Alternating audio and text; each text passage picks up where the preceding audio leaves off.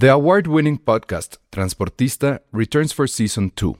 This time, we'll meet Beto Coral, who has lived his whole life in pursuit of one thing justice for his father, a police captain. Captain Coral was mysteriously murdered shortly after leading the search block that captured and killed notorious drug lord Pablo Escobar. Listen to Transportista Who Killed Captain Coral? Available on the iHeartRadio app, Apple Podcasts, or wherever you listen to your podcasts. Hey, I'm Ryan Reynolds. At Mint Mobile, we like to do the opposite of what Big Wireless does. They charge you a lot, we charge you a little. So naturally, when they announced they'd be raising their prices due to inflation, we decided to deflate our prices due to not hating you. That's right. We're cutting the price of Mint Unlimited from $30 a month to just $15 a month. Give it a try at mintmobile.com slash switch. $45 upfront for three months plus taxes and fees. Promo for new customers for limited time. Unlimited more than 40 gigabytes per month. Slows. Full terms at mintmobile.com.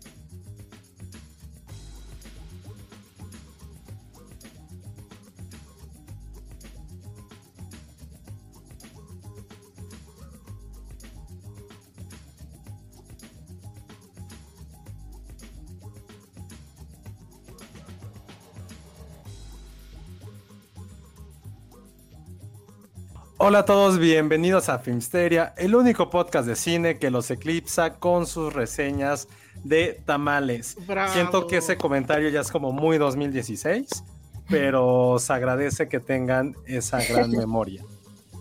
Está No, bien, sí hemos porque hablado de tamales este año, según yo. No, ¿Sí? pero son las reseñas, ya esas ya no, ya no se hacen. Esas ya casi no pasan. Ya, Pero ya no hay este- embargos casi. Ajá, están dejando de existir los embargos. Estoy muy sorprendido. Qué bueno. Pero está muy bien porque eso quiere decir de que est- están aquí los fans. Que luego nos están sí. criticando de, ay, hablan de muchas cosas menos de lo que deben. Pues es un poco la forma de ser de este lugar. Pero hoy, por ejemplo, tenemos a nuestra invitada que viene de, de Monterrey. ¿Qué onda? Desde Monterrey. de Monterrey. ¿Cómo están frescas. por Monterrey? Por, por fin está fresco acá. O sea, ¿Qué es ¿A fresco?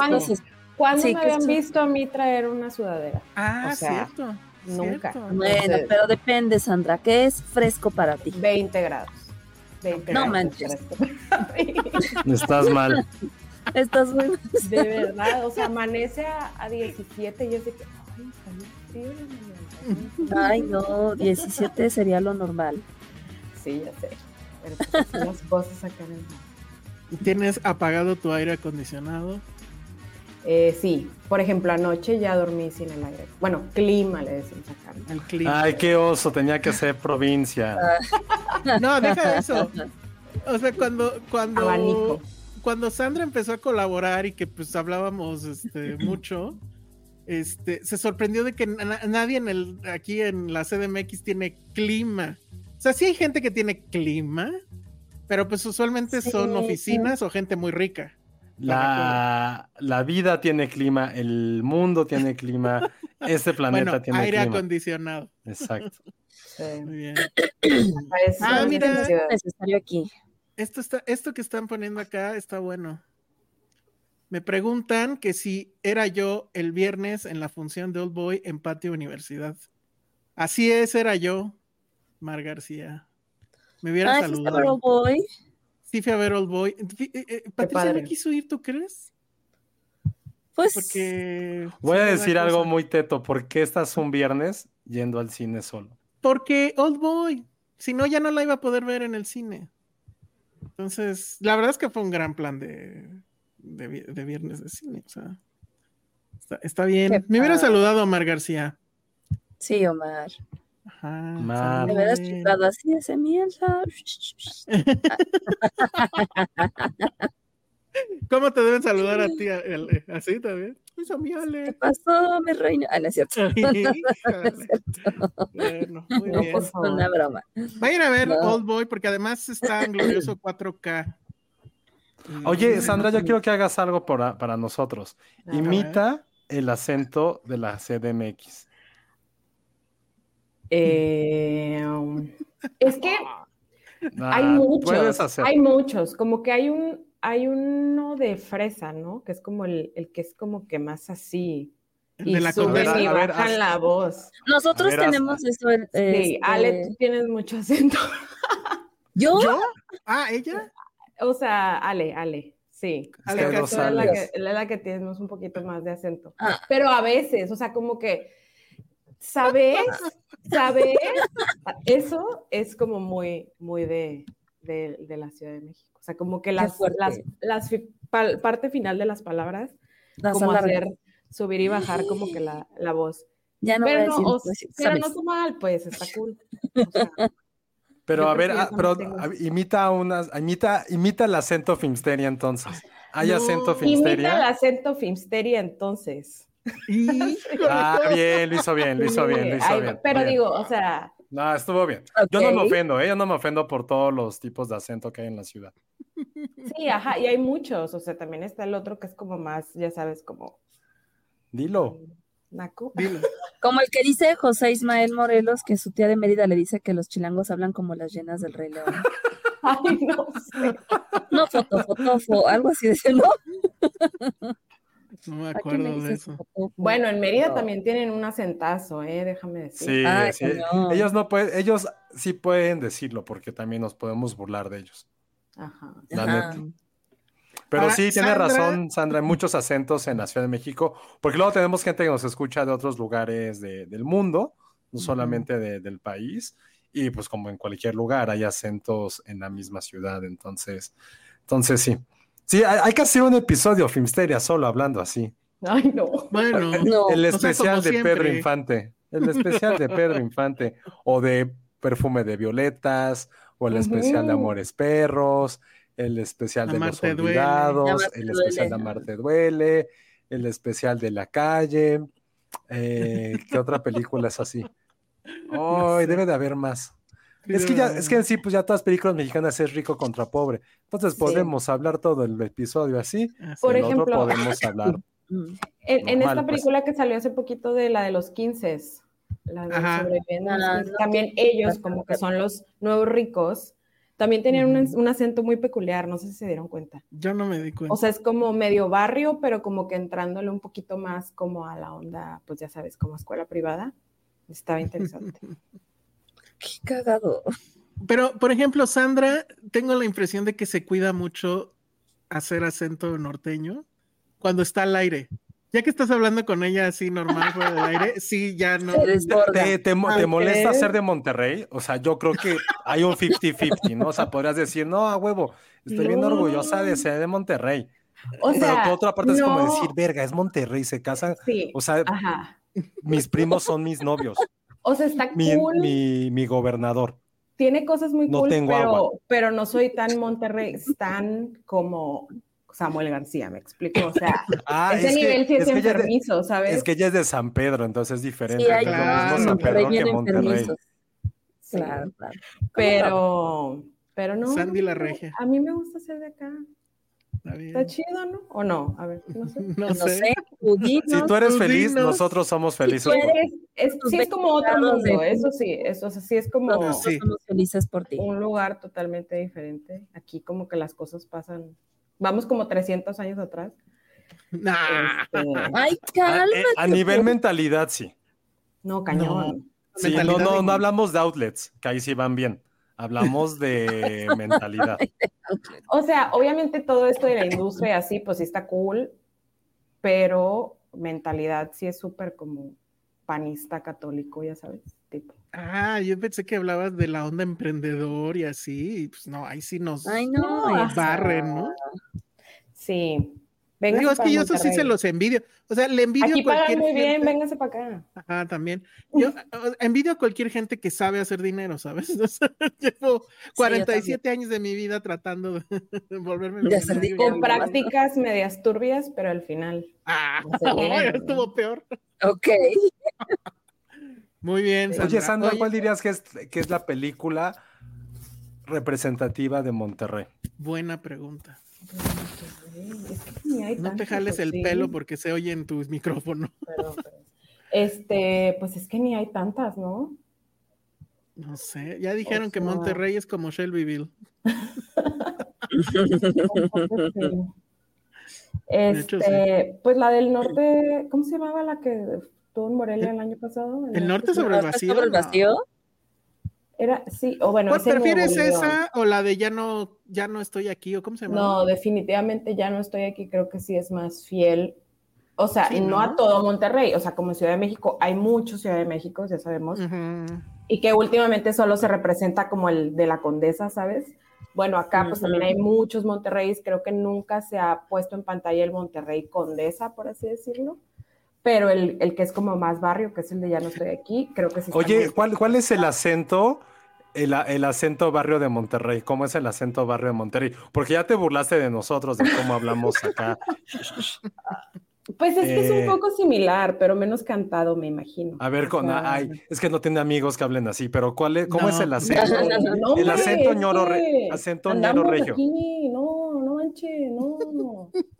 Así como más marcado el norteño, ¿sabes? Muy bien. Muy Sí bien. lo Ok. podríamos lograr. Ay, miren, ya, ya por acá está Penny, ya vi su cabecita. Hola, Muy cabecita bien. de Penny. Hola, cabecita de Penny. Ya no sé si nos escucha o no. Sí. Hola. Bueno, eso espero. Hola, ¿qué tal? ¿Está ¿cómo como están? congelada? Ah, no, ahí está ya. Muy bien. Hola, Penny. Estamos haciéndole un cuestionario regional a, a Sandra. Que creo que el- cada que entra le hacemos la misma pregunta, pero. Ah, Eso que el espécimen, ¿no? Ajá, Eso- mira, te preguntan, por ejemplo, si amas al piporro. Ay, no, cero. Que si Gloria Trevi te representa. Ay, Ay, menos. no. Cruz. Ok. No, no, no, no. Hasta yo ahí dije no. Ok. Pero Oye, sí ¿qué la quieren por allá. Ya, o-. Bueno, igual de que tu mamá, o sea, las mamás, ¿sabes? Sí, Ajá. ¿verdad? O sea, por las canciones. Pero yo creo que ya toda esta generación es de que Sí, no, ya. Súper cancelada, ¿no? Sí, qué Dice- oso que te gusta Gloria Trevi. Otra diferencia entre Monterrey y Ciudad de México es cómo se usa el estar cagado. Ay, sí, no sé. No, ¿de qué hablan? está, O sea, si algo- de que algo está cagado, Ajá. Ajá. ¿No Pues significa lo como- mismo? está como chido, padre, ¿no? Sí, ¿no? Entonces no entendí. Sí, yo tampoco. Dice Entonces, Alex Juárez. García, Josué, ¿preferirías vivir en Monterrey o en satélite? No, Estoy pues ya. pensando. Sí, No, yo creo que Monterrey está más padre que satélite. yo creo que hay más cosas, la verdad. Monterrey está padre, o sea, es un rancho, pero está padre. En Es una un de rancho. esas, y, y queda más cerca Monterrey que satélite. Porque, por ejemplo, ven Penilla, se, se desvaneció. Ujú. En fin, ¿qué más dicen? Los chicharrones de la Ramos, pero eso ya se habló mucho de los chicharrones de la Ramos. Sí. Digo que eso ya. Eh, Ah, que dice Roberto Vera que estar cagado en Monterrey significa estar enojado. Ah, bueno, pues me, de- me caga esto, pues es que no me gusta. Pero eso también allá, ¿no? Pero eso también es acá. Sí.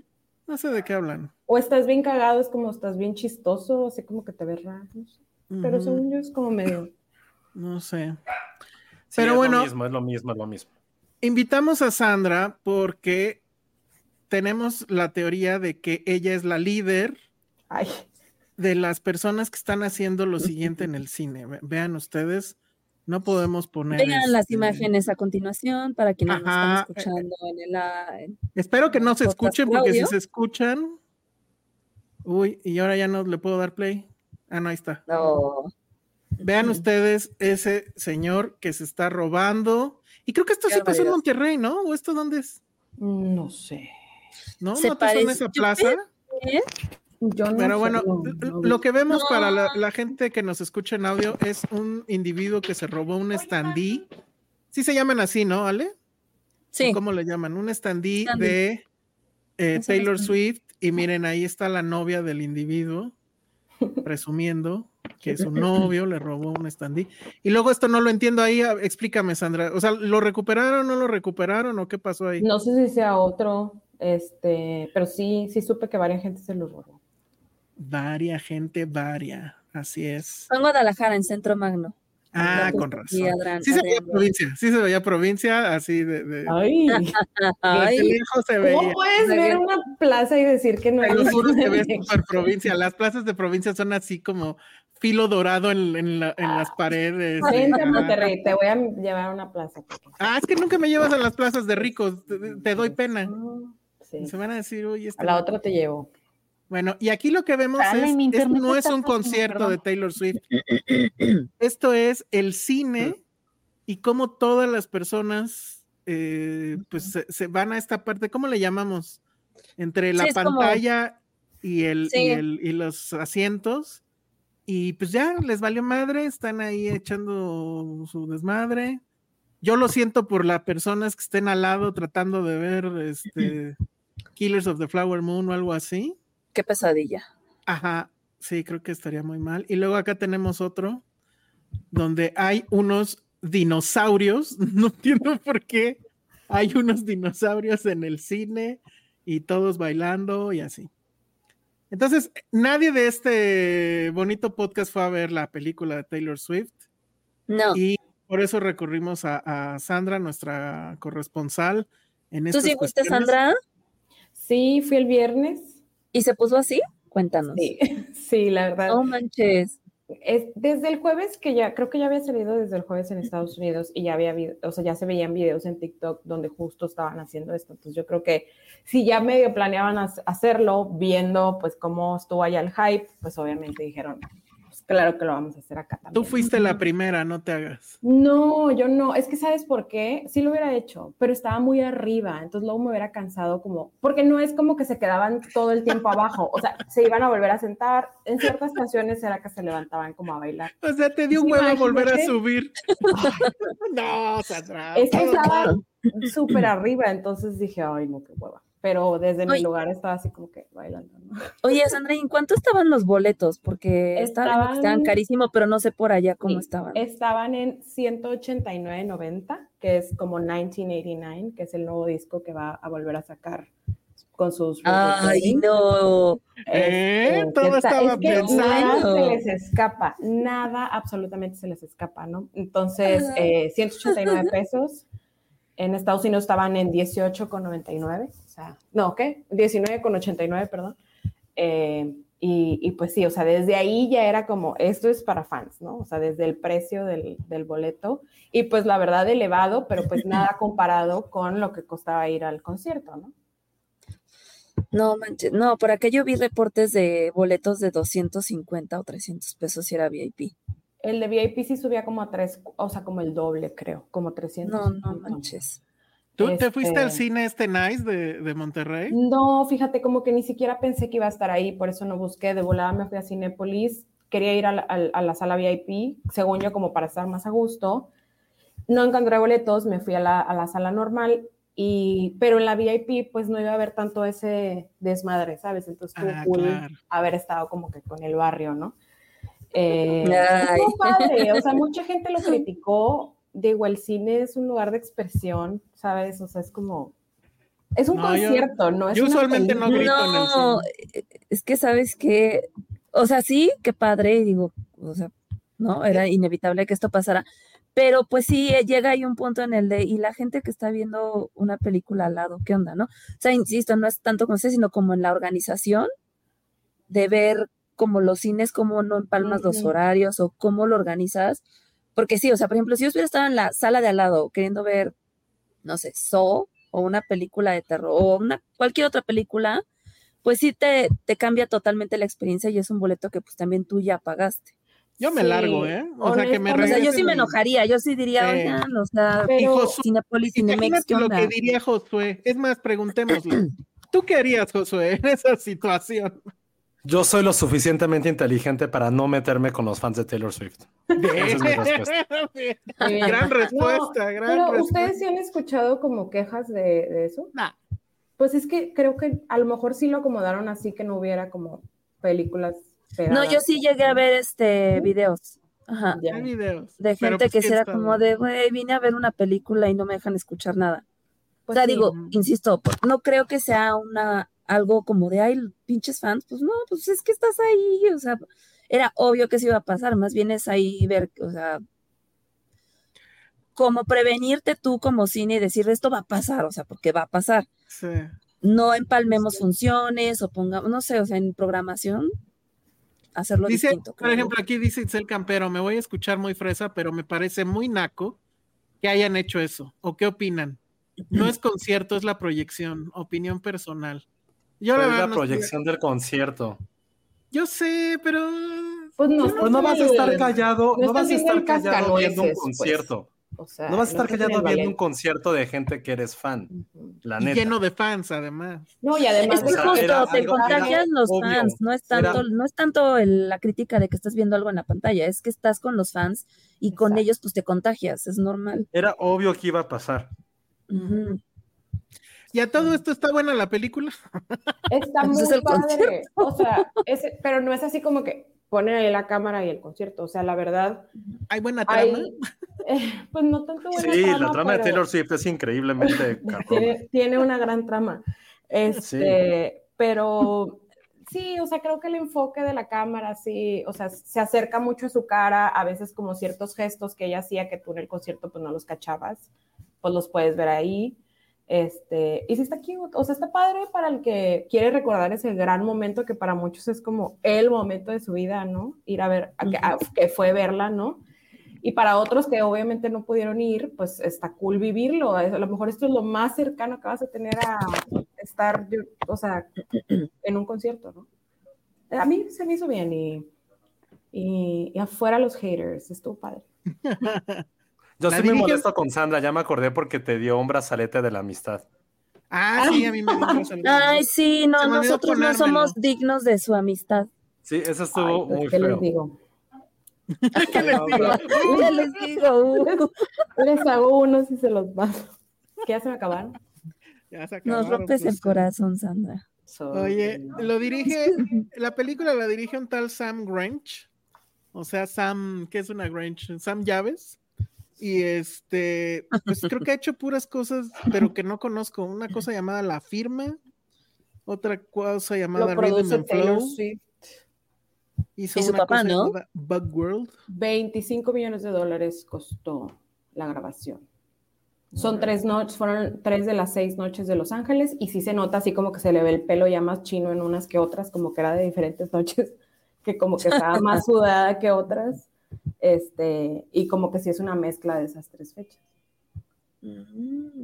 Y por cierto, ¿cuántas veces has visto a Taylor Swift en vivo, Sandra? Dos. Hay dos, nada más dos. Sí, ¿Y dónde fue, Sandra? ¿Y dónde fue? en Houston. ¿Y ¿Dónde? No se escuchó, no se escuchó. En Houston, Texas. Houston, Monterrey. Houston, Monterrey. Sí estaba lleno de regios eso. No, cañón, sí, demasiado. O sea, eso sí, la neta que oso. Ay, la neta que otra. Sandra. Ay, Muy qué padre que pudiste verla. Bueno, entonces, pues si hay trama, dura, creo que dura lo mismo que Killers, ¿verdad? Como, ¿Cuánto Dos dura? horas 30, 45 minutos, el concierto dura tres horas y media y pues también era la expectativa de que iba a cortar, ¿no? O sea, sí cortó algunas canciones. ¿De qué? Ah, De que ¿de qué canciones iba cantar? a cortar, ajá, porque pues tuvieron que quitarle 45 minutos. Quitaron creo que cinco canciones de las 45 o algo así que son. Eh, Órale. y muchos como tiempitos muertos que hay como de proyecciones y que cuando ya se cambia y así, pues esto, o sea, pues ya no Oye, era necesario. y se ¿verdad? escucha el famosísimo grito de ¡Chalas, chalas! Pues no, porque Ay, Ángeles. no. Ah, qué chafa. Entonces no me siento en el concierto. Ay, Pues sí, Muy sin padre, eso la no, verdad. no te sientes en el concierto. Bueno, pues Oye, ahorita estaba viendo, ¿ustedes me escuchan? Es que el sitio Sí, de sí, sí. internet está medio chafa hoy. Sí. No, sí Pero te estaba viendo un- la pregunta de uno, un chavo que decía No, Ya no te ya te escuchamos. perdimos. No, Ya te perdimos, la- Penny. La pregunta de Sí, un no. chavo y ahí ya no supimos más. Y se quedó congelada Penny, lo sentimos mucho. Ay, lo único que, creo que Perdón, rapidito. to- to- fue un tema también las palomeras y los vasos que iban a vender. Se acabaron. Ay, en yo vi eso. Yo alcancé Que se palomeras acabaron. porque me metí a la fila. Este, Ah, vandalismo, muy bien, ¿eh? No, es que, ¿sabes? O sea, estaba la fila normal y no que está la fila con la tarjeta de super fan o no sé qué rollo. Y en esa yo me formo, había una persona y yo, ay, me vendes la palomera. Es que no se puede en esta fila, pero bueno, te la voy a vender. Y yo, gracias. Eh, Pero vasos ya bueno. Y la palomera la rompí el otro día. Ups. oh, No, bueno. muy mal. Sí, sí, vi también videos de gente peleándose por Oye, no estaban tan caras, ¿eh? Creo No, que estaba más cara la de Barbie. Literal. Y creo que era menos complicado encontrar la de Taylor. A ver, ya regresó Penny, pero yo la veo sospechosamente eh, estática. O sea, creo que no. Creo que no lo vamos a lograr con Penny hoy. No, Es- Penny. está complicado. Bueno, muy bien. Entonces, ¿cuántas estrellas le das? Ya, ya vine, ya me escucho. no, Mm, No, Penny. Un poquito. no va a pasar. creo que no va a pasar, Penny. A No. menos que apagues tu cámara, tal sea. vez. Chale. Chale. A ver, me- a ver, Es que además traes un delay del tamaño de. Sí. a ver, voy a intentar algo. Oh, Sí, creo que no. Penny. Bueno, voy a bueno, intentar algo. ok. En lo que viene Penny, te voy, te voy a- nada más te voy a, ok, ya, bueno. Entonces, Sandra, cinco estrellas de cinco. Oye, no, Este, cuatro. Vamos a darle cuatro. Cuatro de cinco. Ah, Cuatro de bien. cinco, muy bien. Porque ¿qué otros conciertos grabados hay que estén chingones?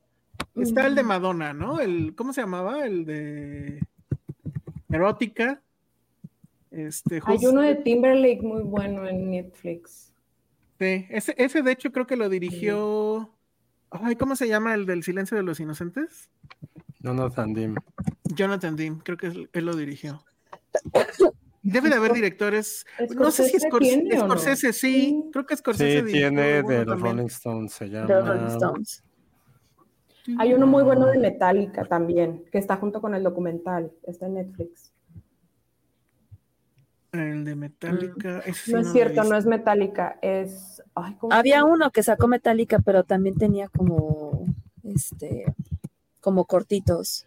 Hay uno de rock que está padre, que está en Netflix. No me acuerdo. La de Soul de Never. Ese estaba bueno. ¿Qué otro? Los, bueno, yo no soy fan, pero los BTS y estos Ay, grupos no. coreanos, o sea, ya había sucedido eso en cines, sabes, antes con ellos. Sí, con ellos. A cada rato pasa. Ah, mira, entonces ni siquiera es original tu Taylor, ¿eh? No, ¿cómo ves que no?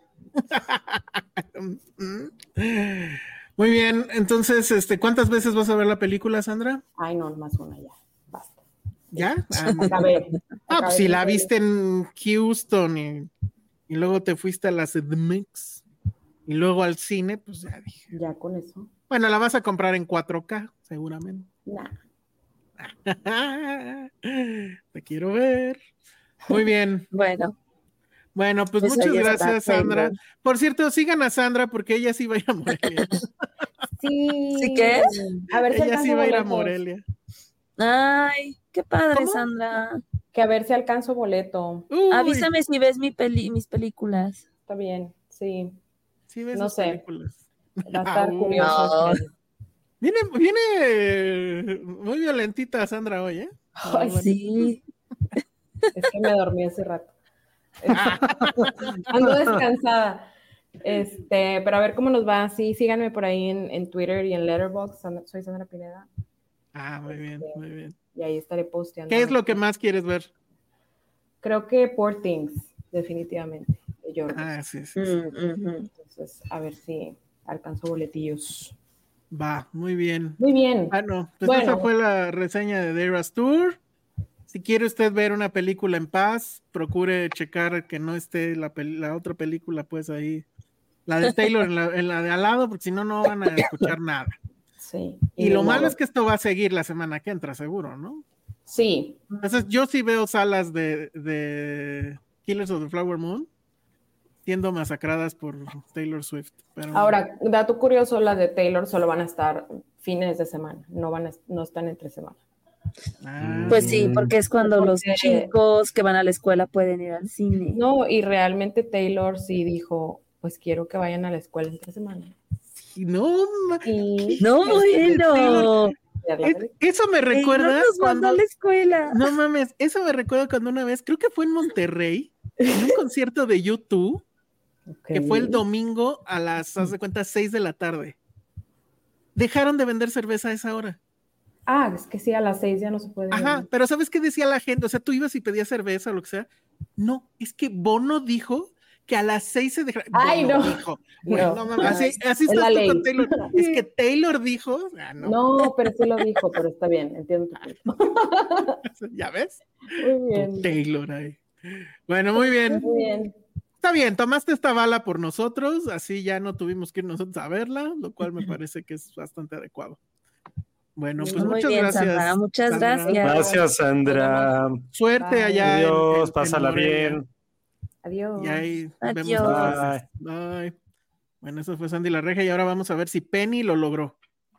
Ya lo Penny, logré, ya ¿ya me escuchan? Ah, Hola. Ya, muy Penny. Creo que sí, ya. Muy Es bien. horrible tener tanto que decir. Oye, es un despropósito que hayan, que hayan callado a las Swifties. Pues eso era lo que iba a pasar.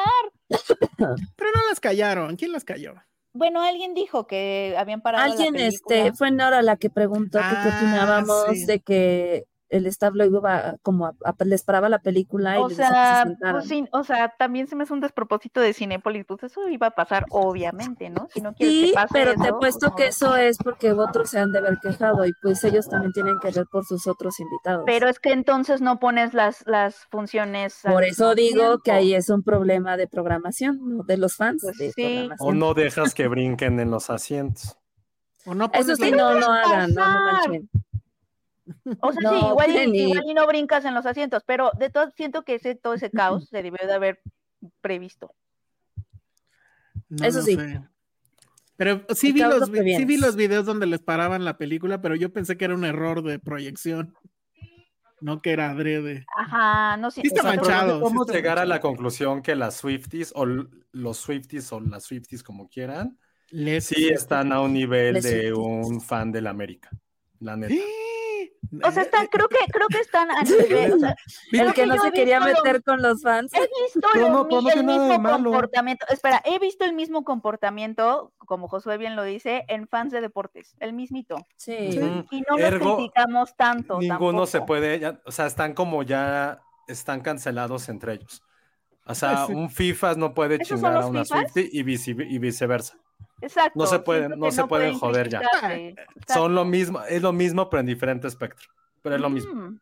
Entonces, Ahora- cancelados ahora, entre único- ellos. No, lo único que sí diré, que sí diré, es que yo, muchas de las Swifties que he visto son adolescentes, mujeres jóvenes, y los fans de los deportes son hombres maduros. Entonces, Hay Swifties más grandes que nosotros, Sí. Penny. pero la mayoría son adolescentes y mujeres jóvenes. Eso ¿estás de sí. Y los fans de los Mm, deportes Sí, la no mayoría se sí, Josué. No se limitan a, a los adolescentes. Sí. Es, eh, o sea, pero es que es lo mismo. Hay fans niños de las dos cosas y fans maduros de las dos cosas, lo cual no está nada mal, está padre. O sea, nada- nadie está criticando que sea bueno o malo, simplemente que entre ambos, que están en, insisto, si están como en lugares muy extremistas, no se pueden entre ellos volver a joder porque son lo mismo. No, Ya yo justo aquí- estoy defendiendo a las Swifties, Campos. Sí. No, estamos diciendo que está, nadie está ofendiendo, está, está padre, o sea, dijimos que está increíble que sean fans de algo, pero que como un símil es esto que... Creo que, creo que eh, lo toma porque los, los comparaste con los fans del América, pero es por la forma, ¿no? Bueno, de Pues en cualquier general, deporte. ni siquiera pues. del América en general. de Ya ves lo que, deportes, ya lo que provocas. Josué. Cintia ya está Cancelando cancelando el el Petro. No, Pero a ver, pero que nos expliquen qué dijimos que está mal. O sea, porque es cierto. O sea, yo, Yo no dije En nada. ningún momento es ofensivo. A mí ni me metan.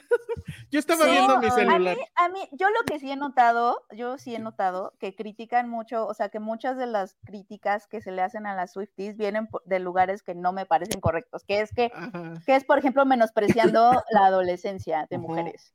Como, como tratándolas como si las adolescentes mujeres fueran tontas, cuando hay muchos hombres maduros, fans de los deportes, que hacen las mismas cosas y nadie los critica tanto. O sea, si tu crítica va por ahí, yo siento que yo no estoy tan de acuerdo. Ahora, sí es cierto que... Yo soy incancelable, no me pueden cancelar porque tengo razón. O sea, no me pueden, soy ¿De incancelable. qué hablas? Cancelable. Soy incancelable. Por favor, hagan un remix de Josué diciendo soy incancelable. No me pueden cancelar no porque lo que dije es cierto. Güey, es, o sea, que no lo quieren admitir es diferente, pero las Swifties Nadie. están a un nivel de un fanático deportivo. Nadie es Si quieren hablar de violencia, Pero eso ya es otro pues, tema. O sea, está Y, si no- y también, ojo, también se armó un desmadre con lo de los cinepolitos que ya no pudimos platicar. Y también se armó un desmadre cuando fueron ¿Qué? lo de las palomeras.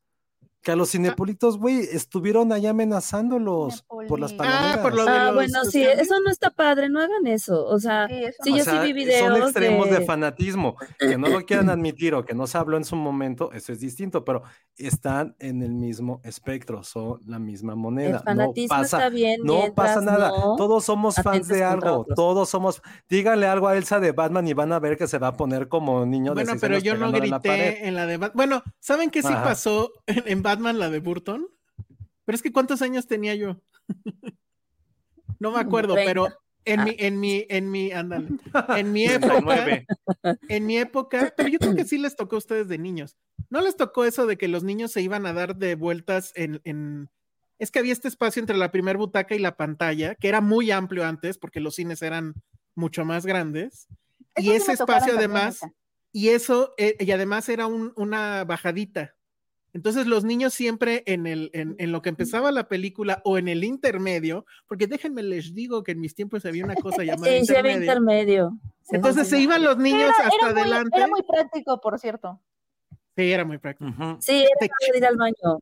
Te, te chingaba la edición, ¿no? O sea, el, el editor así construyendo eh, atmósferas y eso, y de repente, pum, ve a la sala de. Te cortaban la inspiración, eso sí. Pues sí. Pero, Pero, bueno, como entonces- padre de familia sí era muy útil.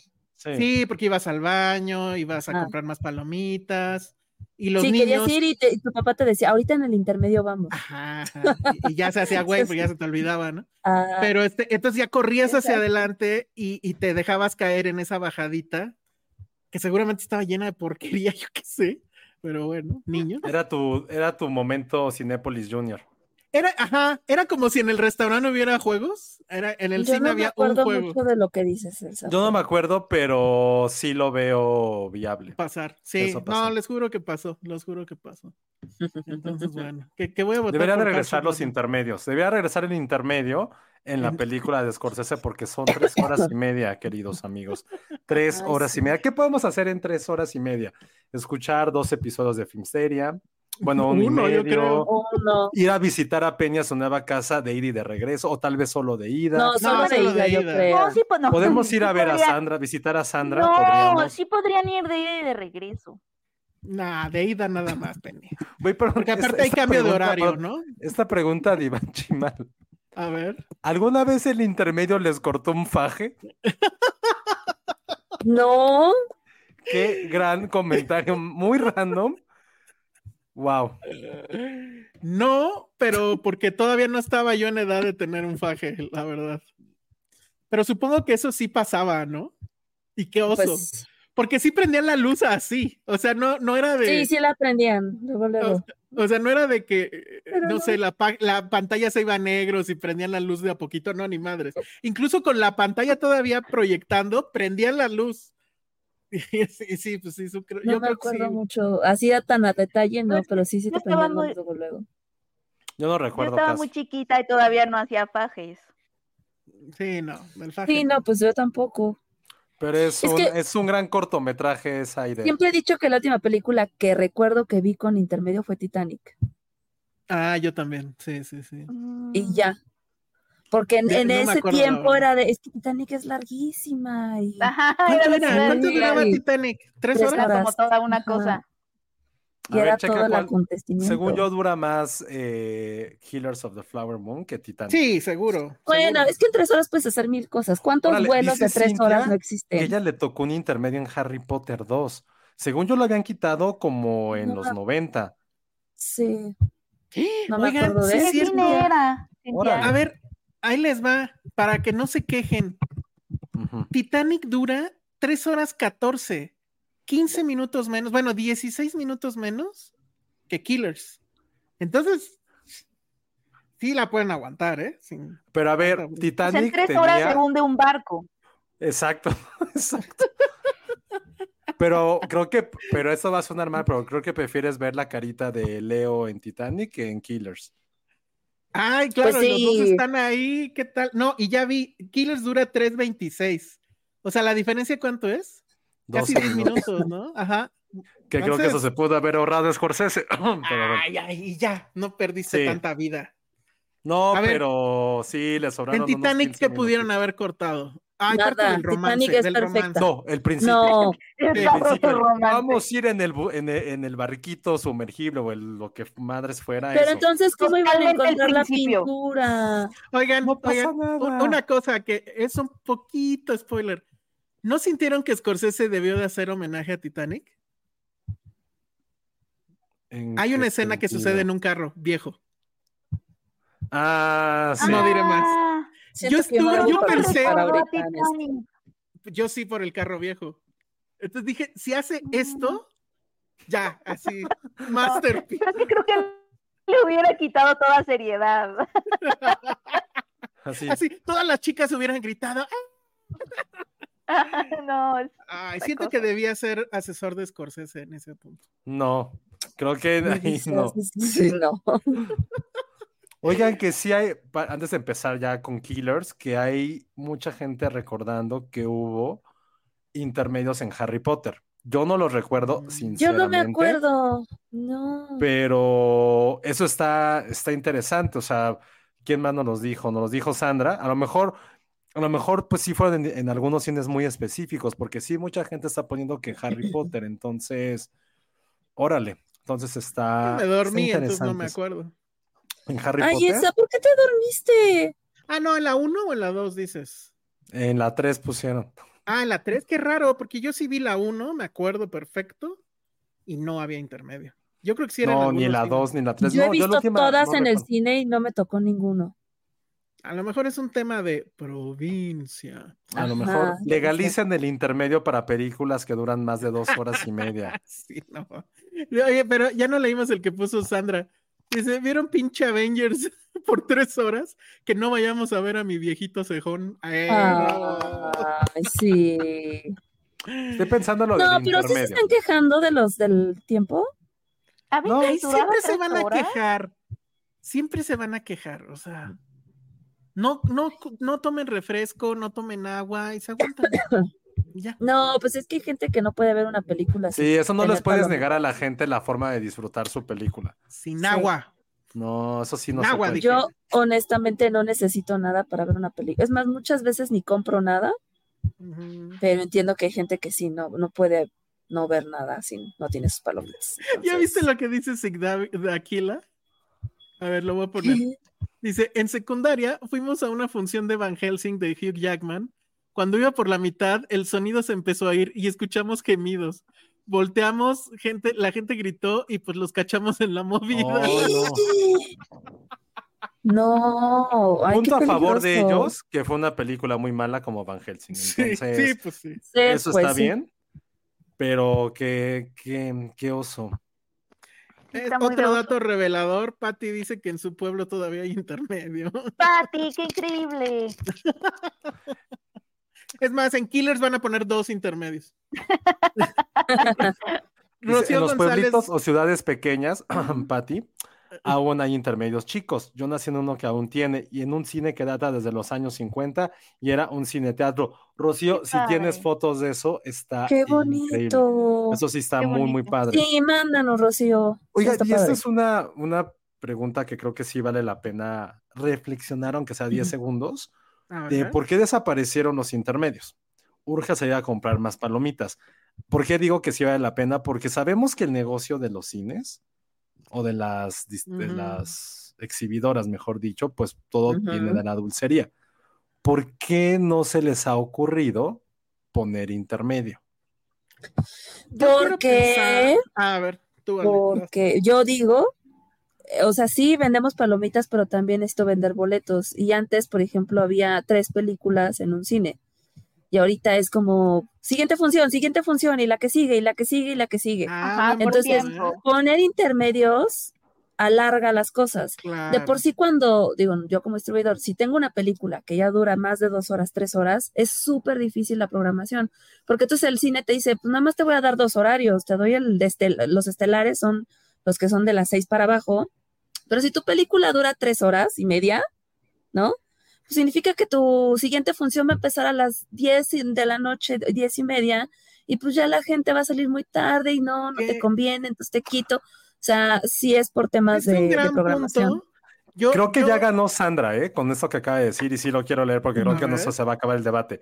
Es que el intermedio ya lo tienes al principio, los comerciales igual te dejan Pues sí, renta. ya de por Ah, sí te dejan media hora. Sí, pero lo que dice Ale creo que sí le atinó, porque yo creo que yo creo también que es cosa de tiempo, de Sí. entre más funciones puedas meter, ¿no? Oye, y yo viviendo Claro. en la ingenuidad de que se habían dado cuenta que estaban madreando la película al hacer eso. O sea, ponerle un intermedio a una película es como ir al Louvre y ver media Mona Lisa en una sala y media Mona Lisa en otra no seas sala. mamón tampoco, Claro no, te la que volaste, sí, no. claro que sí, No güey. mamón. Yo sí, como de- yo sí. Entiendo el esa- punto de Elsa, aunque se fue como hasta el Sí, no, no, te la No, no, no, no, no, a ver, se escuchó mamón, pero tiene un punto. Tiene un punto, Piensa, piensa en Jurassic Park.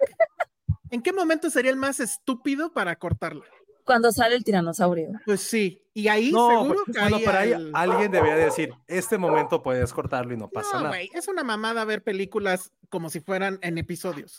Bueno, Ahora a ver, pero todo el mundo lo hace gracias al ya streaming. también estamos muy acostumbrados, estamos muy Sí. acostumbrados al streaming y que nosotros controlamos ese tiempo, pero cuando veías la tele en tu casa, una película y te ponían el pinche comercial, Eso, pues yo no te por eso, de por otra. eso, y yo Sí, se lo odias, dicho- pero estás acostumbrado. Yo se los he dicho aquí siempre. Ustedes les encantaba ver películas en el 5. Yo era ese mamón que no veía películas en la tele. Ay, Elsa. que le. Ay, ya, Cancelado, cancelado. Cancelado. ¿Sabes qué? Este episodio nos van a cancelar, no nos van a escuchar. Yo, yo y Telma. Shoemaker estamos de acuerdo. No Oigan, me importa. Pero esta idea de, de nuestro querido Alex Juárez, sí está buena la idea.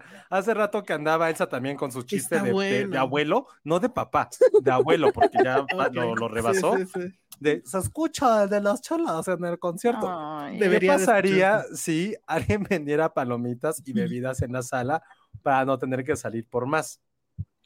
Ay, este, um, eso ya existe. No es José. nada mala idea. No, Se llama VIP. Ay, no, sí, a uno se llama VIP Claro. y dos, en las tradicionales hay ciertas funciones en las que meten un carrito de palomitas y refrescos Pero es al a vender. inicio. Ahora, el tema es que hay tanta variedad que del sabor de no sé qué, que quiero salsa de quién sabe qué, meter todo eso a la sala sería un desmadre. Sí, porque la gente va a hablar así de, oiga, un refresco. Va a ser como en el concierto. Pues, pues, no. No, A ti no, no, te caga que es- estás escuchando tu canción, la que esperaste, la, por la que pagaste, y a medio coro, chelas. Es lo mismo. sí. Pero bueno, miren, la que también se acuerda del asunto de los niños es Sandra. Ah, bueno, a ver, lee el de Nora Rodríguez si quieres. Lo va a leer con una, una Nora enojada, porque la, Ok, sentí venga. su fervor. Ay, Elsa, estás hablando desde tu privilegio. Muchos no teníamos otra cosa más que el Canal 5. San- tú, Nora, todos Yo teníamos tampoco- el Canal 5, nada más. Yo tampoco tenía Sí. otra cosa más que el Canal 5 y decidía no verlas así. O sea, Elsa. para eso el. Canal 11. En el Canal 11 las pasaban sin anuncios. Elsa, te queremos. Pero nos van a cancelar por Ay, tu culpa. Tienen que aceptar que ver una película en episodios es no verla. O verla mutilada. No, es que verla, tampoco exageres, pues. No, o porque sea, sigue en la pared de enfrente, pero sí hay puntos. O sea, sí tiene un punto. tiene un punto, sí, pero pues Pero no, sí está Star viendo Wars. hasta allá. Star Wars viéndolo en episodios. La primera vez. Así fue la primera vez que yo lo vi. Elsa, literal, se tele. llama episodio 1, episodio 2, Ah, episodio tómala, cancelado. Cállese, cancel- señor. Cancelsa. No, no, no, no, no. Son episodios. No existe la edición, o sea, güey, ya, pues hagan lo que quieran Ay, con la pinche película. Pues eso hicimos, como ves. Ah, pues, Jurassic Ah, Park la pueden no- haber cortado después de que de que es la escena del árbol. Pero no es cuando tú el coche. quieras, es cuando el pinche cácaro se le ocurre. Ah, güey. Pues a lo mejor, ¿qué tal que Era era la Cácaro mitad, como ¿no? cinema para Mira, era no como, creo que fuera cuando Mm. se le ocurriera, porque antes eran 35 milímetros, tenían que tener ya bien checado. Ajá, exacto, era en un reel. Era, y como del era, por rollos, no Ajá, creo que los cortaban, eso, simplemente era- en, en cierto cambio de rollos. Era dices, no del lo pongo 3 ya. al 4. Tendría que ser del 3 al 4. Usualmente eran 5 Sí. rollos, ¿no? Tenía que haber sido del 3 Usual. al 4 porque de 2 al 3 es muy pronto.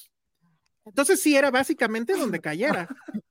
No era Star donde, Wars ni con menos- comerciales. Ah, ya, Alex. ah.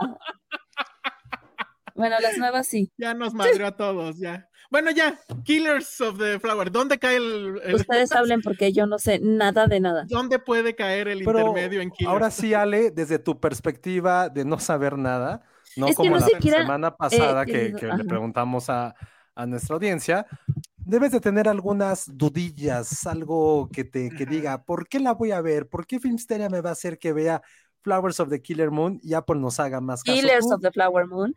A en ver, primer lugar, porque decimos mal el nombre.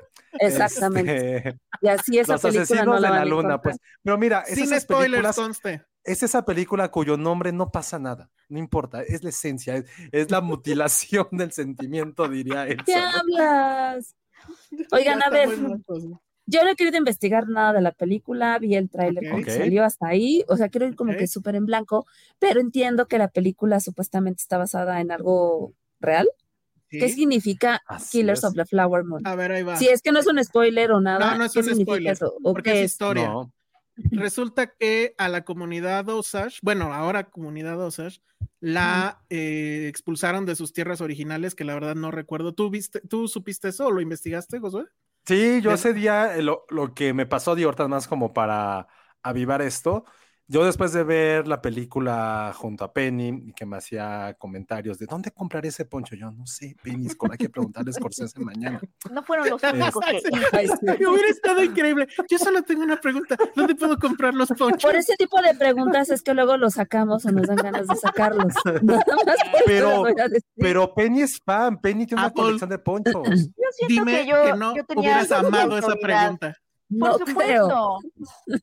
No. Bueno. Entonces, bueno, ya vi la película, me, me gustó mucho, lo platicé la semana pasada y sí me quedé como con, pues como con esta curiosidad de saber de qué iba todo eso, ¿no? Entonces, efectivamente, pues como saben, eh, ahí va como el Fun with Flags, pero el Fun with eh, siglo XIX, pues como saben, o mejor no, y si no lo saben, Más pues bien, pasa como nada, no porque es una sabemos. Yo historia- no lo sabía. es una no historia truculenta, ¿no? Recuerden que eran las 13 colonias, que, este, que Estados Unidos tenía esta misión casi eh, con pensamiento divino, exacto, de que tenían que llegar hasta el pues Océano Pacífico. pues. La doctrina Monroe, ¿no? La famosa doctrina Monroe. Entonces, a diferencia de lo que vivimos nosotros en Latinoamérica, que había eh, culturas ya muy establecidas en Mesoamérica, en Estados Unidos o en la región que, era, que ahora es Estados Unidos, eran más bien como naciones norte. pequeñas. Eran naciones un poco pequeñas, no estaban tan establecidas como las que estaban aquí, insisto, en, en Mesoamérica. Entonces, lo que empezaron a hacer estos güeyes a partir de la guerra civil era justo, fueron expandiendo poquito a poquito hacia, hacia, hacia el centro del país. Porque, como recordarán, en 1847, en el No, Tratado bueno. Guadalupe Hidalgo, perdimos la mitad de nuestro territorio, siendo. California, Texas, Nuevo México y Arizona, eh, las regiones que, que- que se perdió de lo que era la Nueva España y México después. Entonces, lo que empezaron a hacer estos güeyes, porque una mentalidad muy británica y con lo que venían de esa región de, de Europa, a diferencia de los españoles, pues españoles, güey, gente católica de la mierda que solo quería matar y coger. Ergo, Ujú, hijo de la chingada, bla, bla, bla, bla, bla, bla. La, la mentalidad británica era como, güey, no te vas a mezclar con los nativos. Con los nativos no te mezclas, los exterminas, está peor, pero no te mezclas con ellos. Caso que pasó directamente también en Australia, en, en Sudáfrica, que eso es peor, eso está más de la mierda. Pero bueno, diciendo esto, dijeron, güey, pues empezó a haber una guerra muy, muy, muy cruel, un genocidio del cual nunca se ha hablado, como el de Japón en China y Corea. Eh, entonces empezaron a exterminar a todas estas naciones hasta que un momento en que dijeron, güey, esto no puede seguir pasando. O sea, lo estoy contando como una forma muy infantil. Así de, No, güey, sí, tú, mejor, sí. mejor hagámosle sus reservas, un espacio dentro de todo lo que les estamos robando, todo lo que les estamos quitando, para que Después- ellos Vamos a puedan darles vivir en chance. paz, para que ellos puedan vivir en paz y sigan con sus con su cultura, su folclore, sus tradiciones, y mientras nosotros nos establecemos alrededor de todo esto. O sea, y eso es algo que pasó muy, muy cruel en Estados Unidos. Y una de esas naciones era la nación Osage, que ellos estaban establecidos en Oklahoma. Oklahoma, digo, aquí ya Found Flags, arriba de, de, de Texas. Pero no es Eh, a Oklahoma donde llegan. Sí, sí, sí. O sea, donde ahí, los mandan. ahí fue su reserva, Sí. exactamente. Pero ellos Ajá, estaban se Es que, establecidos es que de lo, por sí. lo- lo- en lo esa- que yo quería subrayar es que ellos los expulsan de sus tierras originales, que es el lugar donde no sé exactamente dónde era. Los mandan a Oklahoma entonces. Ellos estaban cerca de, de, o sea, un poquito más hacia, hacia el este, pero tampoco fueron muchos, mucha, mucha distancia, pues. Los Porque incluso ellos donde hablan estaban. mucho que eran como hijos de los ríos. Y justo donde Ok. estaban establecidos era como donde está Missouri, Mississippi, porque hablan mucho de eso también. O sea, Oklahoma está al ladito de Lo toda que esa quiero región. subrayar aquí es la broma cósmica, porque los expulsan de su lugar de origen, los mandan a Oklahoma y ahí viene lo Les interesante. dicen, estas van a ser sus nuevas Sus tierras tierras, bla, bla, bla, y resulta que en Oklahoma está lleno de de petróleo. petróleo. Y entonces, Ah, estos, esta nación Osage se convierte en la, en ese momento histórico, en la nación más rica per cápita del mundo. Y entonces empezamos a ver estas imágenes que son fascinantes y de las cuales hay fotos y todo, donde ellos están, este, pues cubiertos con joyas, viven en mansiones, tienen autos de lujo, tienen choferes y criados blancos. órale. Y pues eh, o sea, esa era la forma de vida, ¿no? O sea, estamos, es, es un asunto muy interesante porque es un poco como un western al revés. Y además aquí, como ellos tienen lana, entonces los blancos empiezan en esta estrategia de, pues somos amigos, soy tu empleado, ¿no? Ahora soy tu novio, ahora, Ahora soy, soy tu, tu esposo. novio, porque alguien se dio cuenta, o sea, hay dos cosas que empiezan a pasar. Los empiezan a matar misteriosamente, o sea, hay una epidemia de asesinatos, de ahí. The Killers, y este, alguien, eh, en- y no eh, nada más fue una persona, o sea, fueron, esa idea se le ocurrió a muchos, oigan, ¿por qué no en vez de matarlos, por qué no nos casamos con ellos, ellas? Y pues cuando se mueran, Ya es la nuestro. herencia es mía y entonces ya el petróleo, la gran ganancia, se queda con... Claro. Y luego con es como de, ¿y qué tal que se mueren un poco antes? Ajá. Ay, no manches. empieza una conspiración ahí muy grotesca. Y las Flower Moon es una flor, ¿no? Eh, creo que eso sí lo explica en algún momento la ¿Pero película. tiene algún significado? ¿O... Mm, No, Lo- eh, lo que pasa es Hablan que de eso sí en la ajá. película. sí, Eh, no, no me acuerdo exactamente bien, no lo quiero decir mal, pero sí hablan de que son las flores de la luna, este, sí hay una cosa, un significado, o sea, que, yo. que florecían en cierta época del año y hacían, Ajá. y eso, eso lo dice la novela, pero no, no, no recuerdo que la película lo dijera, que, que estas flores eran, y de noche sobre todo, con la luz de la luna, parecía como si Dios hubiera aventado confeti en, en la tierra. Pero Entonces, digo, y es era un nombre muy característica del lugar, ¿no? Sí, es un nombre eso. mucho más poético, mucho más que realmente algo referente a la película. Ok. Y ahora, rápidamente nada más, y DiCaprio y los demás que pits tocan en esto. Bueno, DiCaprio es un tipo que llega de la Primera Guerra Mundial sin haber participado en ella realmente. Él era un cocinero, va a buscar a su tío, que es De Niro, y pues le da un empleo de chofer. Y ahí ya le platica que, pues, este, a lo mejor estaría bien que se metiera de novio con alguna de las nativas de ahí para, pues, este plan. Y la que, le- bueno, la que elige o la con la, La que, que se empieza a enamorar es, ¿cómo se llama el personaje? ¿Mimi? No, Se llama Molly, Molly, ajá.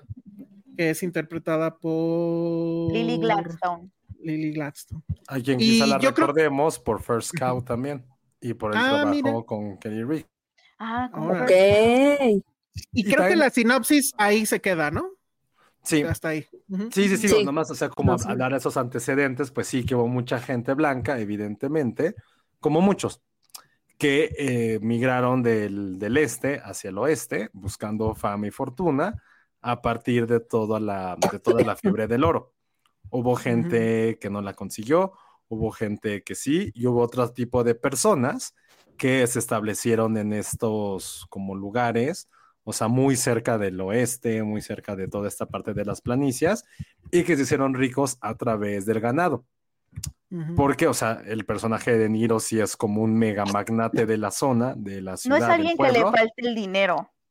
Se Y hizo, no pero- tiene petróleo, que eso es muy importante. y se hizo rico a través de estafas, porque eso también, digo, es nada más como para ponerlo como en el contexto. O sea, que sí era un momento como de mucha estafa, de que sí sabían que estos, que toda esta nación era muy rica y los iban estafando, y este hombre era como un maestro de hacer este tipo, de, como de burlar el sistema económico, entonces Y hacerse el era amigo, poderoso. porque era poderoso, pero sí lo respetaban los nativos de ahí. Lo consideraban un amigo, un aliado. Ajá. Un, Y él, un- pues, un- una- un aliado. un Los aliado. aliados. Un Ajá.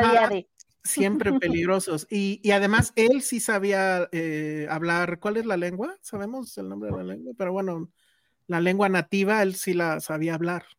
Entonces, Oye. pues era más la conexión, comillas, comillas, Sí. que había con estos cuates.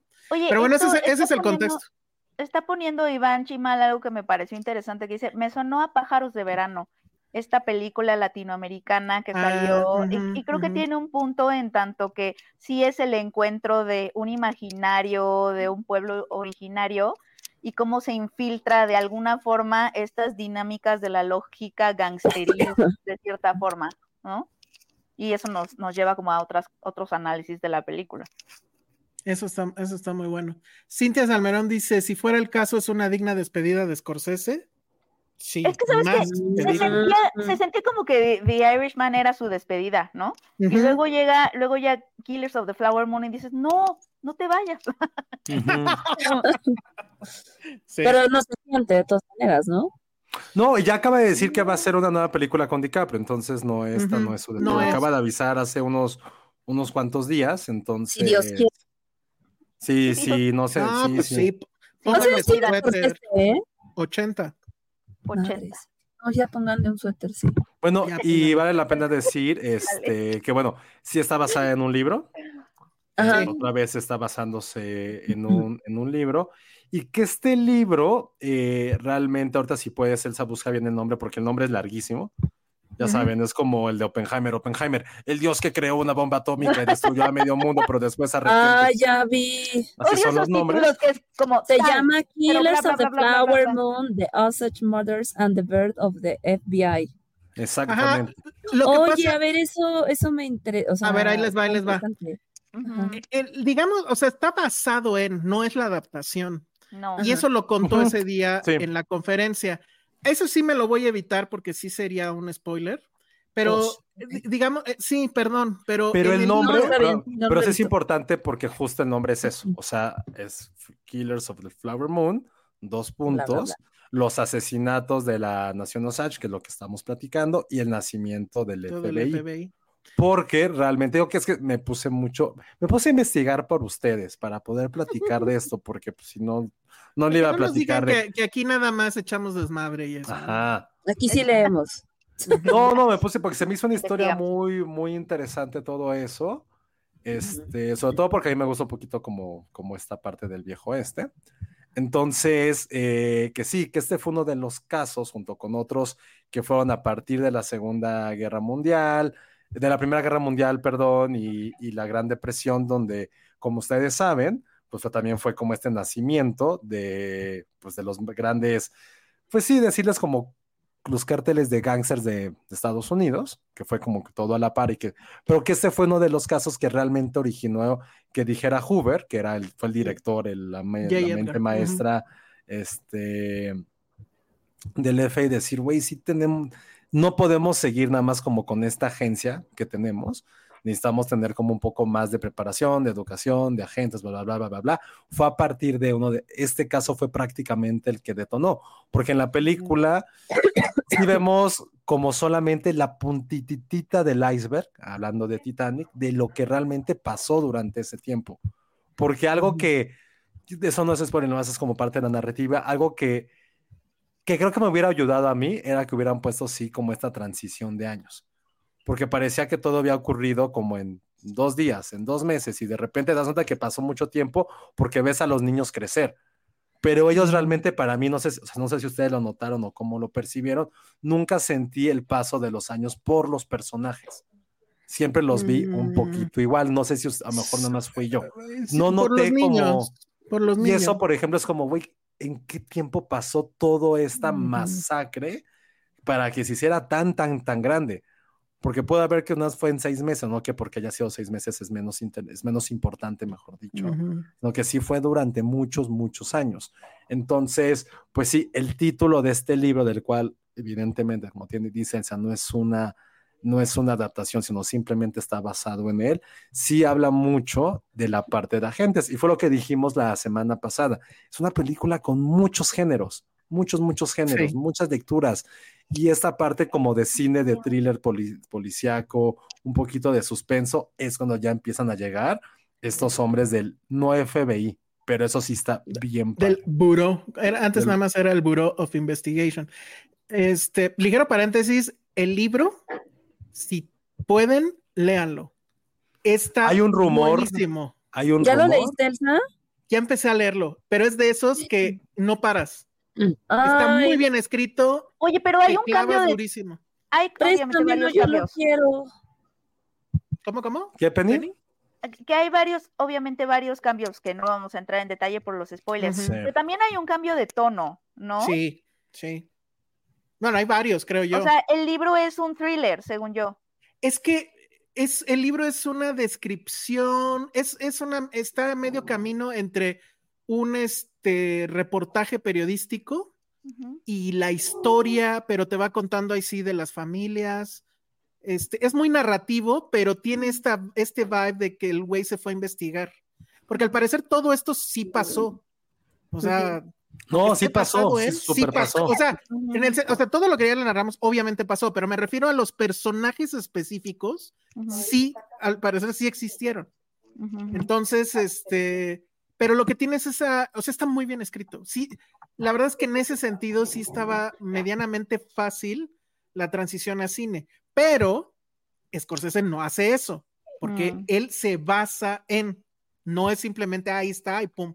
O sea, pudo- sí pudo haber sido una serie de HBO trasladada tal Seguro, cual. seguro, sin problema. Pero creo que no lo, no lo hubiéramos visto si hubiera sido así, No. porque sí tenía que ver. Y el Sí. autor es David Grant, Que él también escribió The Lost City of Sea, nunca la vi, Mm. pero una película que por lo menos en este podcast nos gustó mucho, y si no en este podcast, por lo menos a mí, yo la amé muchísimo, que es The Old Man and the Gun, que salía Ah, claro, yo también, sí. este, Robert Redford y Sissy Spacek.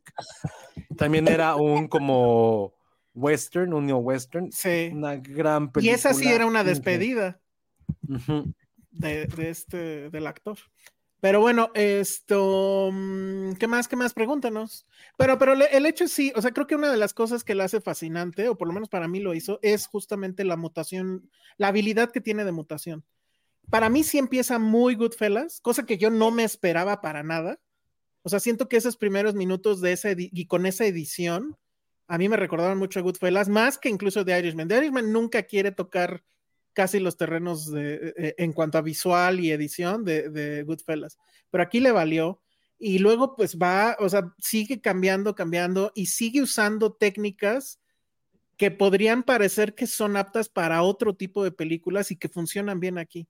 La- la- para mí, y ya después de lo que dijo en la conferencia, el- el- el- la gran cosa es, este hombre que ya dirigió no sé cuántas cintas, a los 80 años, sigue experimentando y efectivamente parece que sigue buscando su estilo. Y Ahora, es no había muy visto que sorprendente. sale Brendan Fraser también. Sí, sí sale. Sí sale, sí sale, sí Sí sale. sale, pe- y sí, sí, bueno, ese, sí, Sí sale. Sí sale, sí sale. están los Steels, están ahí en IMDb, están todas las Sí, citas. sí, No, y no, aún sí. así, y aún así, y aún así sorprende, no sé por qué, sí hubo como un ¿ah? en la- Ajá. Yo sí le dije a Penny, güey, ni me acordaba de este güey. Bueno, para que no se espante. Es que estoy viendo muchos actores que pues, a lo mejor no tienes en la mente. Había otro, ¿no? También que era famosón. A ver. ¿Qué? ¿Sí lo digo? ¿O Ah, no sé. A ver, ponlo en el chat privado y te digo si lo. Ah, sí. Hay por ahí un John Lithgow, ¿no? Por ejemplo. Ah. John Lithgow sale, sí, eso me dio gusto verlo a él. Sale Jesse Plemons, que lo Jesse Plemons. Jesse. Plemons. Ajá. Y creo que como mediáticos, creo que nada más. Creo que nada más, sí. Sí, yo no sabía que salía este, ni Jesse Plemons ni John Lithgow, pero bueno. Vi la foto de Jesse vale. Plemons en la alfombra. Qué flaco está. Sí, enflacó muchísimo. Cañón. Sí, de hecho, bien. ya no se parece al como se ve ahorita en la película. Ah, ¿no? No, ya está flaco. Está muy flaco. Sí. ya, ya no está tan cachetón. Pero sí. Qué, ¿Qué horror. más quieren saber? Ay, este. No No sé. Es que es muy complicado preguntarles cuando ni siquiera la has visto y corres el riesgo Bueno, de. sí. Sí, igual y la plática se va a poner mejor cuando ya podamos hablar un poco con spoilers. Está en su top, creen que es lo mejor, les gustó. Sí va a estar en mi este, top. Este sí es de las mejores de Scorsese, a mi parecer. Este, ¿Mejores en el top 3? No, No, tampoco. no, en el top 10 yo creo que sí está. No sé si estaría en el top 5. Es que es Scorsese, o sea, está muy cabrón. Es que está compitiendo contra él mismo. Contra Está mismo. compitiendo contra él mismo, exacto. Está, está muy, muy, muy loco. Esta me- pregunta de Cintia es Ajá. muy, muy importante. Ah, ok. ¿Cuándo estará disponible en Apple? no Pero era como, sí, no sabemos. A ver, déjenme O lo sea, cines ya la pueden ver el 19, que es la fecha de estreno. Yo imagino que pues a, la- a lo mejor a la siguiente semana va a estar, ¿no? No. No, yo creo que se van a aguantar un mes. Sí, No seguro. Déjame, lo estoy buscando a ver si tenemos un.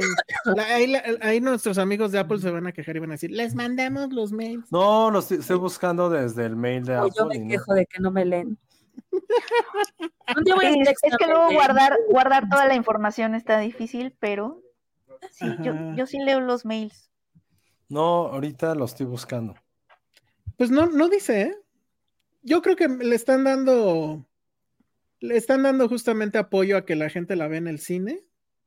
Y por eso. Y lo vale, ¿no? ¿O creen que es una Sí. película que sí se Mira, podría- No, sí, no, sí vale la pena. De, de entrada, por el asunto, y ahí voy a empezar otra vez, de que la sala te obliga a que la veas de corrido y no quieras verla en episodios, como sucedió con The Irishman. ¿Se acuerdan que había una Yo guía Sí. para verla por episodios? Entonces, pues sí, entonces, sí, sí vayan a verla al cine. Insisto. Sí, no, la, verdad es que no se van a arrepentir. No. No, y, y- y a, a mí sí me sorprendió lo, lo bien que está. No, La O sea, sí. claridad como cineasta que tiene exacto, a sus exacto. 80 años, la lucidez con la que sabe qué quiere filmar exactamente. No sé, sí, sí está. Y yo sí sentí muy chingón ver a DiCaprio y a De Niro juntos otra vez. Eso para mí fue increíble. Eh, las- esta, eh, esta mujer, Lily Gladstone, está también muy impresionante. Yo no sé cómo la encontró, pero en ciertos puntos ella, ella es el centro moral de la película, de hecho. Que y es eso, muy interesante porque últimamente eso pasa. En The Irishman las mujeres también son como centros morales silenciosos, así es. muy presentes, muy fuertes, pero son como la autoridad moral que están observando las cosas y están como diciéndole, híjole, Qué chavos. mal que no tienes a Sor Juana, porque sería Es como... totalmente, es como, Sor Juana, imagínensela aquí viéndote y juzgándote. Las figuras femeninas de Martin Scorsese. Ahora que hablábamos, ¿no? De cómo Christopher Nolan no sabe qué hacer con un personaje femenino. Y Martin Scorsese, aunque su, su filmografía no está repleta de personajes femeninos, como de todas maneras tienen lugares interesantes, ¿no? Y claro, son silenciosos, porque en The Irishman creo que no habla casi nunca, ¿no? La No, hija. ¿te acuerdas que Ana criticaron mucho eso? la que sé qué? Pero hay una propuesta juego de quiénes miradas, son nada más. estas personas que miran nada más a los Exacto. hombres desde, desde un lugar por completo inimaginable para ellos, ¿no? Este, ellos no hablan en el lenguaje de ellas, pero ellas sí hablan el de ellos y lo entienden perfecto y lo ven y lo juzgan. Ok. Mira, a ver, aquí hay unas preguntas. Este, mejor que pandillas de Nueva York, para mí sí. Creo que hay muchos vasos comunicantes también con pandillas de Nueva York. Sobre No, es, todo- su- es mucho mejor que Pandillas de Nueva York, Fernando. Mucho. Aunque, aunque a mí el final de pandillas sí me gusta un chingo. Sí, A mí no me encanta la primera película, mitad. La primera mitad de Pandillas me encanta. Yo la siento Ya- tan caótica en la vida. Sí, es caótica. Sí, sí, Pero- tampoco es de mis favoritas de él. Luego JLT yo dijo, eh, dijo que, bueno, supongo está preguntando por Scorsese, si Scorsese dijo por qué con Apple y no con Netflix, como la vez pasada, yo creo que es muy sencillo. Apple dijo, hey, aquí hay una lana, ¿la ¿Quién me da quieres? Y dinero? dijo, sí, sí. eso. Es que, por ejemplo, ¿Quién la quiere? creo que hoy, o anda la expectativa de que iba a estrenar el, el nuevo comercial que hizo para Dior. No sé. amo sus comerciales. Ajá, Oye, ¿qué con- opinas, Elsa, que tu actor favorito ya también es fetiche de... Es el nuevo fetiche. ¿Qué, qué se... Yo- Hoy es un, hoy un podcast que te está dando duro todo, ¿eh? Ok, O sea, sí vi el video, o sea, te refieres a la entrevista con Chamalet y este Pues es que no Scorsese? tanto es entrevista, es el ¿Vamos a, futuro Chamal- a Zoom, Chalamet? porque dijo que Woody Por Allen que era un porque, porque, Chalamet es de estos que te da una puñalada en la espalda. Porque y es- tan, tan es así, Elsa agarra, agarra va. peleas que no son suyas. Entonces, yo, Pero no te yo- ha pasado, Elsa, que era- vi- eres amigo de alguien y luego te arrepientes? Porque no lo conoces. sí, pero no le das una puñalada en la espalda. O sea, nada más decir que ya no es tu amigo. pues ya no, ya no le hablas y punto. Pues eso No, dijo ahí, les va la hipocresía. Ahí les va la hipocresía de Chalamet, porque me aventé la pinche, o sea, bueno, a ver, contexto. A ver. Hay no, una entrevista, hay una charla entre Chalamet y Scorsese que está en GQ y me la Ajá. eché completa. Y hay un, o sea, empiezan a hablar, como que Chalamet, la verdad, es que como entrevistador o charlador, si existe esa La palabra, vena, la vena, es la muy vena. malo. Entonces, Ay, como que de repente ya no sabe qué preguntarle, entonces están hablando de Nueva York, como un canvas de, de este, del cine, les ponen de fondo a Gershwin, que eso es súper Woody Allen, por Dios, pero bueno. Y entonces Chamalet dice, sí, hace algunos años hice una película aquí en Nueva York y estuvo muy bien porque iba, trabajaba y luego ya me iba a mi casa. ¿Qué película era? Pues evidentemente estuvo es la de. Woody Allen. Güey, si tanto odias al cabrón, si ya no vas a poblar su imaginario y no sé qué tantas mamadas dijo, deja de- de- de referenciarlo. Y yo todo el momento en la pantalla le estaba diciendo a Scorsese, Scorsese, cuidado, este culero te va a mm, poner un Esa. cuchillo en la espalda, Ay, nomás no. te Porque, distrae. a ver, Si ¿por yo qué tuviera un Funko poner un de Elsa- Scorsese si Scorsese no está en ningún litigio ni tiene escándalos públicos? No, Qué bueno, pero si llega a tenerlo, te juro que el primero en que va a decir, no, no, no, no, no, yo ya no me voy a juntar Elsa, con ¿qué él", opinas de este comentario que puso Ana Fox? Ya Vamos a a Chalamet Chalamet, porque habló bien muy Tom bien de Cruise. Tom Cruise. Güey, ha estado hablando bien de todos. Es un lamehuevos Ay, profesional. si habla mal de alguien malo, si habla alguien... profesional. A ver, Oye, Esta Elsa, queremos semanita se aventó- Elsa, Ah, Esta, esta es semanita se aventó a cuatro de esas. Si yo tuviera un Funko de Elsa, sería la edición viejito gritándole a la nube. A huevo, Yo- pues es la, es la es, más es- chida. es la, ajá, amo es un esta. Gargamel. Está bueno. Alguien Oigan, debería de hacer regresando, ese. regresando al tema de que- que- Sí, regresemos al tema. nos El pregunta soundtrack o Cintia, score, ¿qué tal está? que creo que ¿Cómo? Cintia está viviendo ahorita en un lugar tipo Flowers of the Killer Moon, ¿no? Ajá, sí, creo que sí. Que nos mande fotos de su rancho. De- del Flowers. Este. El soundtrack score- está increíble. El score Increíble. está increíble, el soundtrack no existe, ¿no? Sí, había- o sea, sí existen, sí. O sea, si lo vemos de, de alguna forma muy casi etimológica, pues sí existe, porque sí hay canciones en, cier- en ciertos momentos. A mí me gustó mucho el soundtrack, creo que eh, yo no soy tan aventurado ahorita para decir en qué lugar entra la película, bla, bla, bla, pero creo que lo que más me gustó a un nivel técnico es casi todo. La neta, sí está manufacturado de una forma increíble. O sea, los vestuarios lo estuvimos platicando. O Sí. sea, y que Penny estaba de, ¿dónde compro ese poncho? ¿Dónde me compro todo? Penny estaba así como, como si fuera su, su mood de Pinterest, ¿sabes? Su mood board. Eh, el maquillaje también. Es, el maquillaje no sé, porque fue lo que les dije hace ratito. No sentí el paso del tiempo a través de los personajes. Y una forma también de poder revisar la Bueno, es que una, eso ya es la caracterización general, sí. no, no, pero eso fue para mí como que la única parte técnica. Sí. La fotografía, Rodrigo Prieto. I'm sorry, Barbie, pero esto sí está en otro nivel. O sea, de, de Ujú, fotografía, porque también cuenta la historia a través de la foto. Entonces, pero la parte musical se me hizo increíble, increíble, increíble. Ya lo decimos, o sea, también Scorsese eh, es un genio en esta parte de, de musicalizar sus películas. Y aquí, pues sí, es que es una mezcla entre música de los años 20, de hace un siglo, también con muchos sonidos. Eh, aquí sí, mi ignorancia, no sé si se le puede llamar canciones a lo que estaba interpretando la Nación Osage. Entonces, no sé si se les llama canciones, perdón, eh, o piezas musicales, mejor dicho, de la, de la Nación Osage. Entonces, mezclabas todo esto, más aparte, pues con el score que va de acuerdo a los momentos de la película. Entonces, creo que para mí está increíblemente bien hecho. Evidentemente es una película de Scorsese, sabes que eso va a estar matemáticamente expuesto para que lo puedas disfrutar, apreciar y que lleve una razón de ser dentro de la película. Sí, este, hay, hay muchos momentos donde la música te está acompañando. Alguien podría decir que eso es medianamente tramposo porque te está diciendo cómo debes de reaccionar ante ciertas cosas, pero la verdad es que, o sea, el acompañamiento ahí está y funciona muy bien. Evidentemente no podía poner aquí a los Rolling Stones, pero sí tiene esa, o sea, sí sabe qué música poner, qué ritmo poner y cómo manipularte para que todo sea más emocionante. Josué, no sé qué vio y... A ver.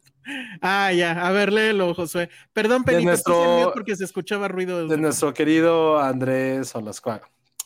Güey, llegar a tu casa en 20 minutos y dormir en tu cama, mucho mejor que trabajar con el dude que se casó con su hijastra. Sí, pero él estaba haciendo las dos cosas. A ver, ahí cómo lo explica. ¿A quién odias más? ¿A Chamalet o a Mia Farrow? Ah, qué buena pregunta. O, o- o esto que te pone Shanghai. A ver. Entonces también odias a Kate Winslet porque se arrepintió Sí. de trabajar con Sí. Allen. Sí, aunque yo siento que Kate Winslet lo hizo por presión social. Ah, oh. Ah, Er, pero pues sí. también. ¿Por qué me Sí, preguntan si estoy bien? Estoy bien. Porque además, o sea, sí, Kate también, o sea, uno de sus mejores papeles fue con Woody Allen. Entonces, sí, sí, sí. Oye, pero también ella, ella fue por presión social, pero también Timothée Chalamet fue por presión social. ahí no hubo presión social de nada. Él, en el momento, en el... Porque porque- eran los Óscares. Pues bueno, sí, pero eso no es presión social, eso ya fue una estrategia. O sea, su estrategia fue, está empezando mi carrera, no quiero que haya mancha de ningún tipo y esto me puede costar mucho, entonces Otra tomo el dinero y corro. gusta Take the money and run. cuestiones No pudo haber sido lastimo a la gente defendiendo a esta persona, no quiero lastimar a la gente. Pero ¿por qué vas a lastimar a la gente defendiendo? Deja tú defenderla a la persona. O sea, el, el tema no es que la defienda o no. El tema es trabajando esa- con esta esa persona. cobardía de, ay, ay, perdón, no lo vuelvo a hacer, este, o sea, por Dios, es ¿Pero ridículo. qué harías entonces? O sea, te Es quedas que el- callado su en una tema época es, todo es cancelable y sobre yo sí es veo, una yo sí veo que tuvo una, seguro tuvo una reunión con sus agentes y le dijeron, güey, salte de ahí corriendo. Y eso fue lo que hizo. Ahora, en fin. Bueno, cuando trabaje con Scorsese ya queremos ver hacia dónde va tu odio. Pues ya trabajó en un comercial. No, pero yo sí creo que va a ser su No, nuevo pero no es lo DiCaprio. mismo. No, ya no va a ser su nuevo DiCaprio porque la que sigue es con DiCaprio, a menos que salga ahí él también. Y que ya no. tiene och- 80 años. Ajá. Entonces, Ah. Pero él, él sí le dice abuelito Scorsese, vas a ver. seguro. O sea, este güey, o sea, se vio, toda esta semana se vio. Tiró declaraciones de amor a todo mundo. Menos a Woody Allen. Muy Pues bien. no. Timothée. Y el día que mañana que uno de esos tenga un pedo, va a salir corriendo también. Amo que, amo que de verdad el, el némesis de Elsa sea como la persona en Hollywood más amada ahorita. O sea, como como que Sí. su némesis, ajá, es como el sweetheart del mundo. ¿Quién? ¿Chamalet? Sí, Chamalet es el Sí. más amado de Hollywood ahorita. Ahorita creo que Es sí de es de los los más favoritos, sí. ¿Qué ha hecho Chamalet? Ay, honestos. no manches. estar Dame, bonito. y dame tres bien. actuaciones Es que digas, no mames. Lo Es pone Está en el... Y joven y ser No promesa. tengo que decir más. Ajá. Sí, es, es un poco el Que- futuro de Hollywood, la neta. Pero me O sea, encanta, hasta pero se me estuvo, encanta- o sea, me está de moda. que sea tu Guardemos- Estuvo besando con Kylie Jenner. Guardemos, guardemos esta declaración de que es el futuro de Hollywood. Vamos a ver, vamos a ver. Es la promesa. Dice, pero qué es cobardía admitir desde su perspectiva que la regó a trabajar con Woody Allen. No Es que- sabemos, Ana, no sabemos. La- lo- a mí me parece muy cobarde que, o, o sea, hipócrita, pues. Estuvo mamando con que ya estaba con él. Obviamente él fue uno de los que lo buscó.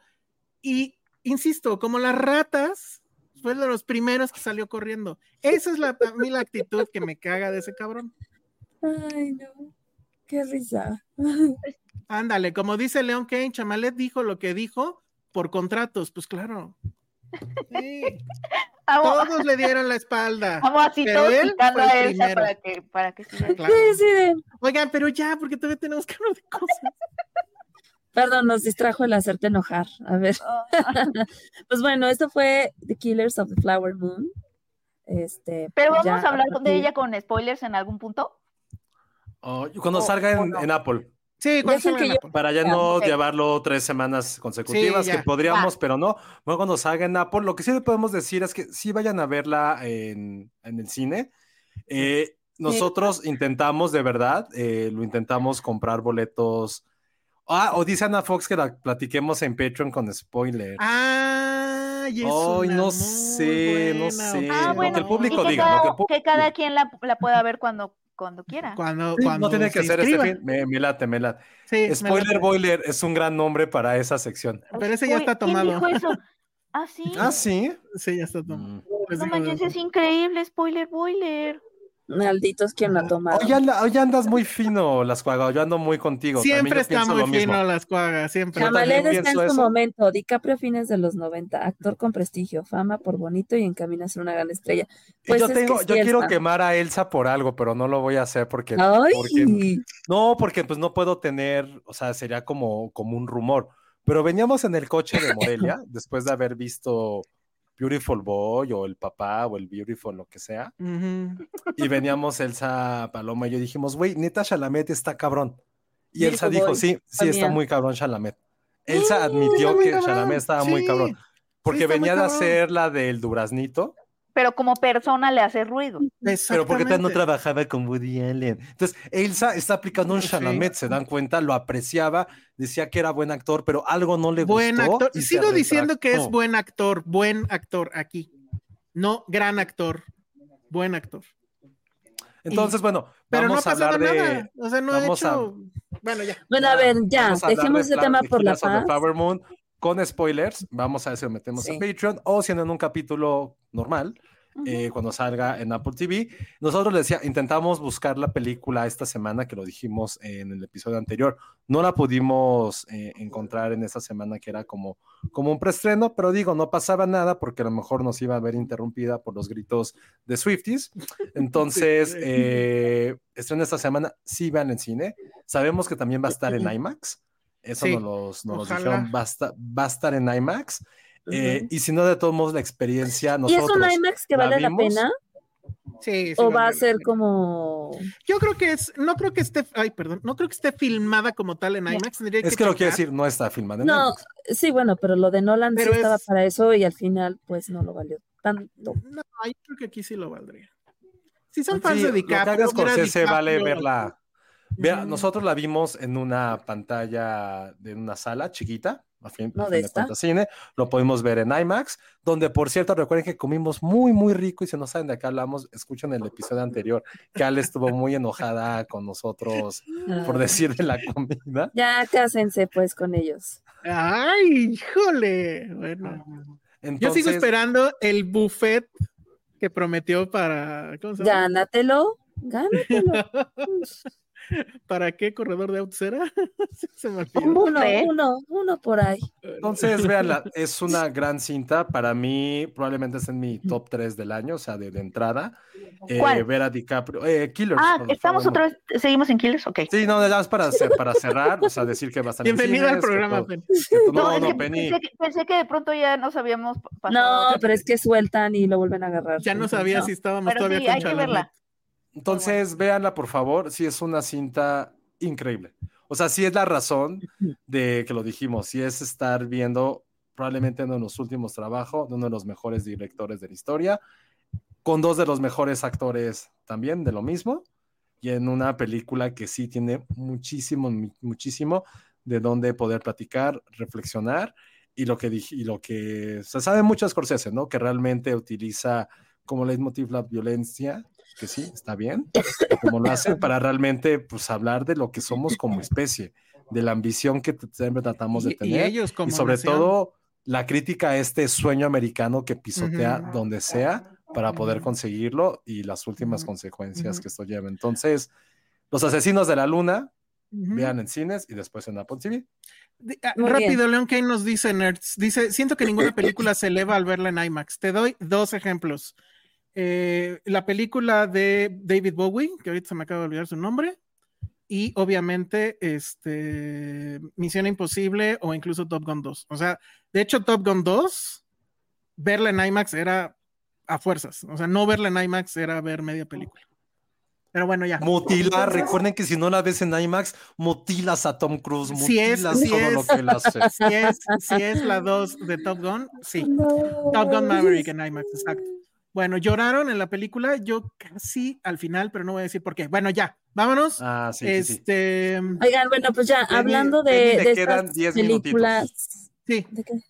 no, es que Penny sí tiene que ir antes. Entonces, no sé si podemos hablar de, de Falling of House Oh. of Usher o algo así se llama. La caída de la familia Ujú. Usher, que Ah, sí, también está vamos a hablar. inspirada en un texto. Eh, sí, vamos a, voy a hablar así como muy general porque Ale y Josué no la han visto y sí me gustaría que la vieran para poderla comentar más rico. Pero bueno, eh, the, the- the- The Fall of the House of Usher, la caída de la casa Usher, es una serie, es la más reciente serie de Mike Flanagan que ya ha hecho varias series, o sea, como que ya ha hecho un poco de carrera dentro de Netflix haciendo varias series que están inspiradas en clásicos litera- de, li- de literatura de horror. La primera que hizo fue The Haunting of Hill House, Que también es que un libro, ¿no? en el libro de Shirley Jackson. Después hizo The Haunting of Bly Manor, que es un libro de Henry James. Después hizo eh, la tercera serie, y creo que es la mejor. No está inspirada en ningún clásico literario, es Midnight Mass, que tiene como estos, eh, es de tema religioso. No sé si la ¿Te vieron. gustó bien más que Hill House? Poquitito más por nada, porque The Haunting of Hill House, que ahorita voy a regresar a The Haunting of Hill, House porque Ajá. creo que sí dialoga bastante con la casa de Usher, pero Sí. Mass también se me hace muy buena, y luego hubo otra que así pasó sin pena ni gloria que se llamó The Midnight Club, que es una adaptación de Sí. una young adult novel, que a mí sí me gustó porque era estos chavitos adolescentes que viven en un hospicio, todos tienen enfermedades terminales, pero viven todos estos procesos de coming of age con un poco con la muerte encima, ¿no? Entonces viven su primer beso y sus primeros amores, sabiendo que se pueden morir mañana, y tienen este club de la medianoche en donde se cuentan historias de terror. Entonces un poco me gustaba la idea, o la idea que estaba proponiendo Mike Flanagan es de el miedo es lo que los hace sentir vivos a estas personas que se están muriendo. Estaba interesante, pero se acabó, nada más tuvo una primera temporada y bye, ¿no? Y entonces viene esta, esta nueva serie que es em, La caída de la casa Usher, que retoma el título de uno de los cuentos más famosos de Edgar Allan Poe y de hecho toda la serie adapta varias obras de Edgar Allan Poe, no nada más este cuento. Eh, cuenta y tiene como que dialoga muy bien con mm, The House, The Haunting of, of, of, of Hill Hill House, House. porque la idea que, que le gustan mucho las familias, le gusta Sí. mucho a Mike Flanagan explorar las familias como si cada familia fuera una casa embrujada, que me parece una idea padre, porque es cierto, ¿no? Cada familia tiene espectros y demonios, pero no todos los miembros de la familia, a pesar de que tienen la misma historia y comparten la misma historia porque son familia y los mismos traumas, no todos se enfrentan a los mismos demonios, por así decirlo, dentro de esa casa embrujada llamada su familia o su propia mente. Entonces, un poco se retoma eso en esa idea, ¿no? De estas familias que tienen esta, esta historia y que son literalmente casas embrujadas aquí en, en eh, The Fall of the House of Usher. Lo que está interesante, lo que yo, mira, yo me la pasé en bomba. Primero tenía fiebre cuando la vi, ¿no? Entonces fue un trip. La vi medio alucinando, entonces. un trip muy alucinado, ¿no?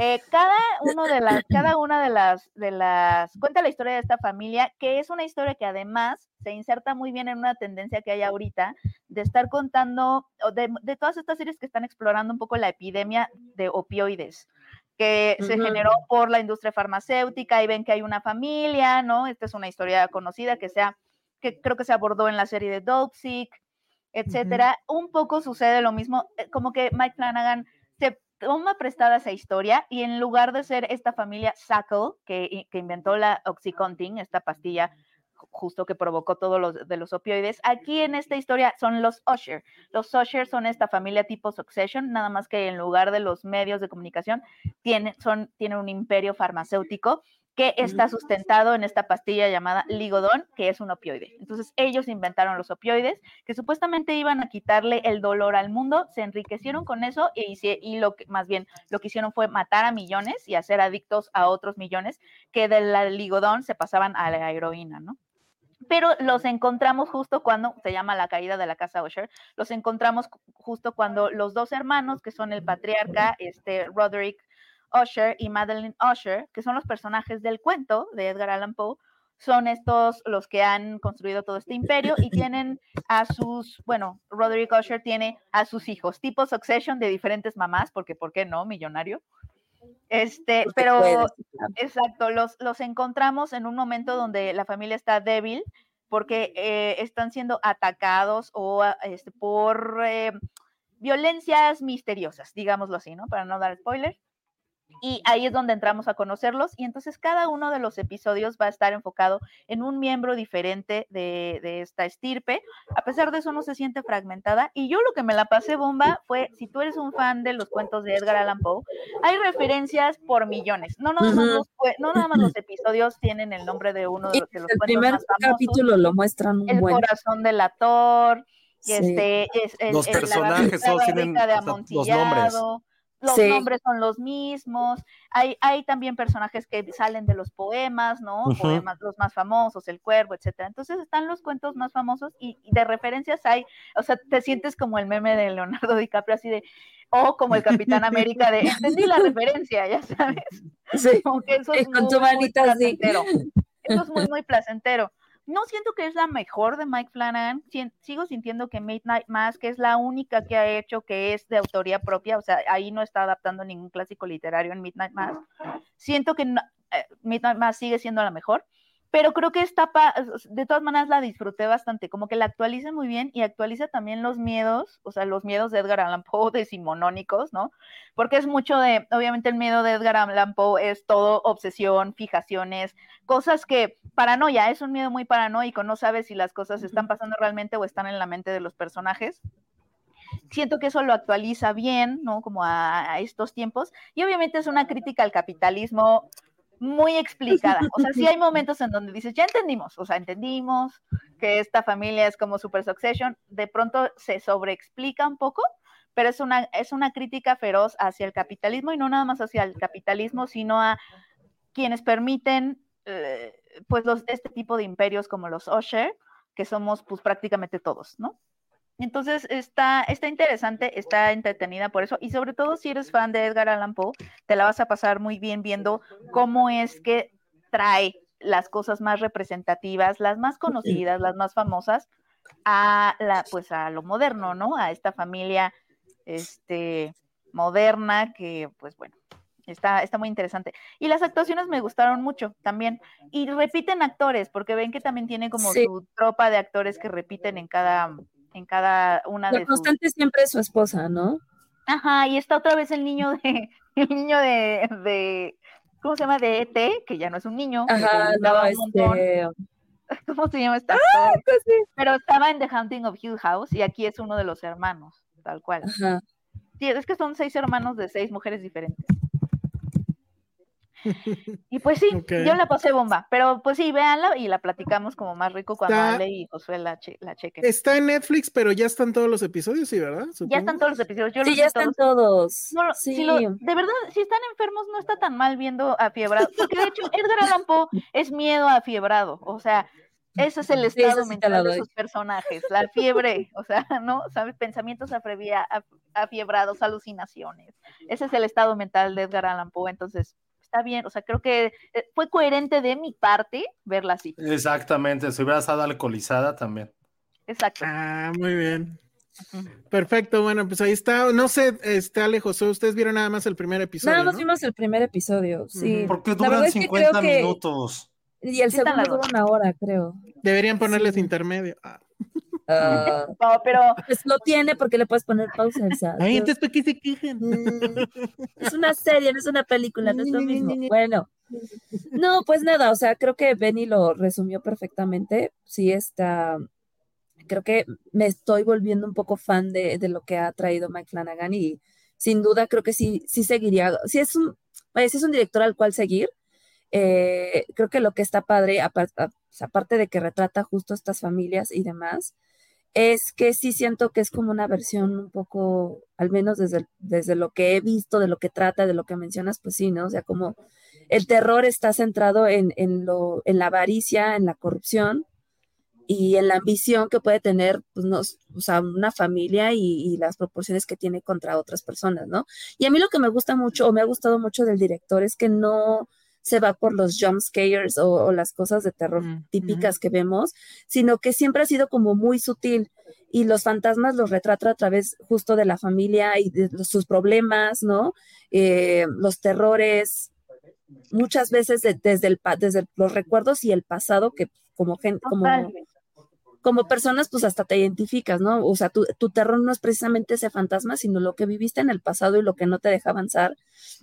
Y esas cosas tan sutiles que hace como, pues a lo mejor no te pone el monstruo así in your face, digo, no sé, no he visto esta, esta nueva serie, pero sí me encanta que, por ejemplo, en la primera, en el primer capítulo hace lo que hizo en, en Hill House, por ejemplo, de ponerte estas siluetas atrás o estos, este, Sí, y perdón que te sombras. Ajá. Y perdón que te interrumpa, Ale, pero tienes mucha razón en que sí creo que eh, es muy ingenioso para a la hora de la visualización de esos espectros, como que son fantasmas Ajá. muy inusuales. Me acuerdo de, de, de la segunda serie, la de Blind Manor, que no me encantó, pero había un fantasma que tenía como unos lentes oscuros y se le veía como la cara iluminada. Era, estaba muy creepy y era porque había muerto atropellado. Entonces lo último que vio fue la luz reflejándose en sus lentes. Es que la construcción de esos monstruos Ajá. o fantasmas sí es maravillosa. La verdad es que sí es la increíble.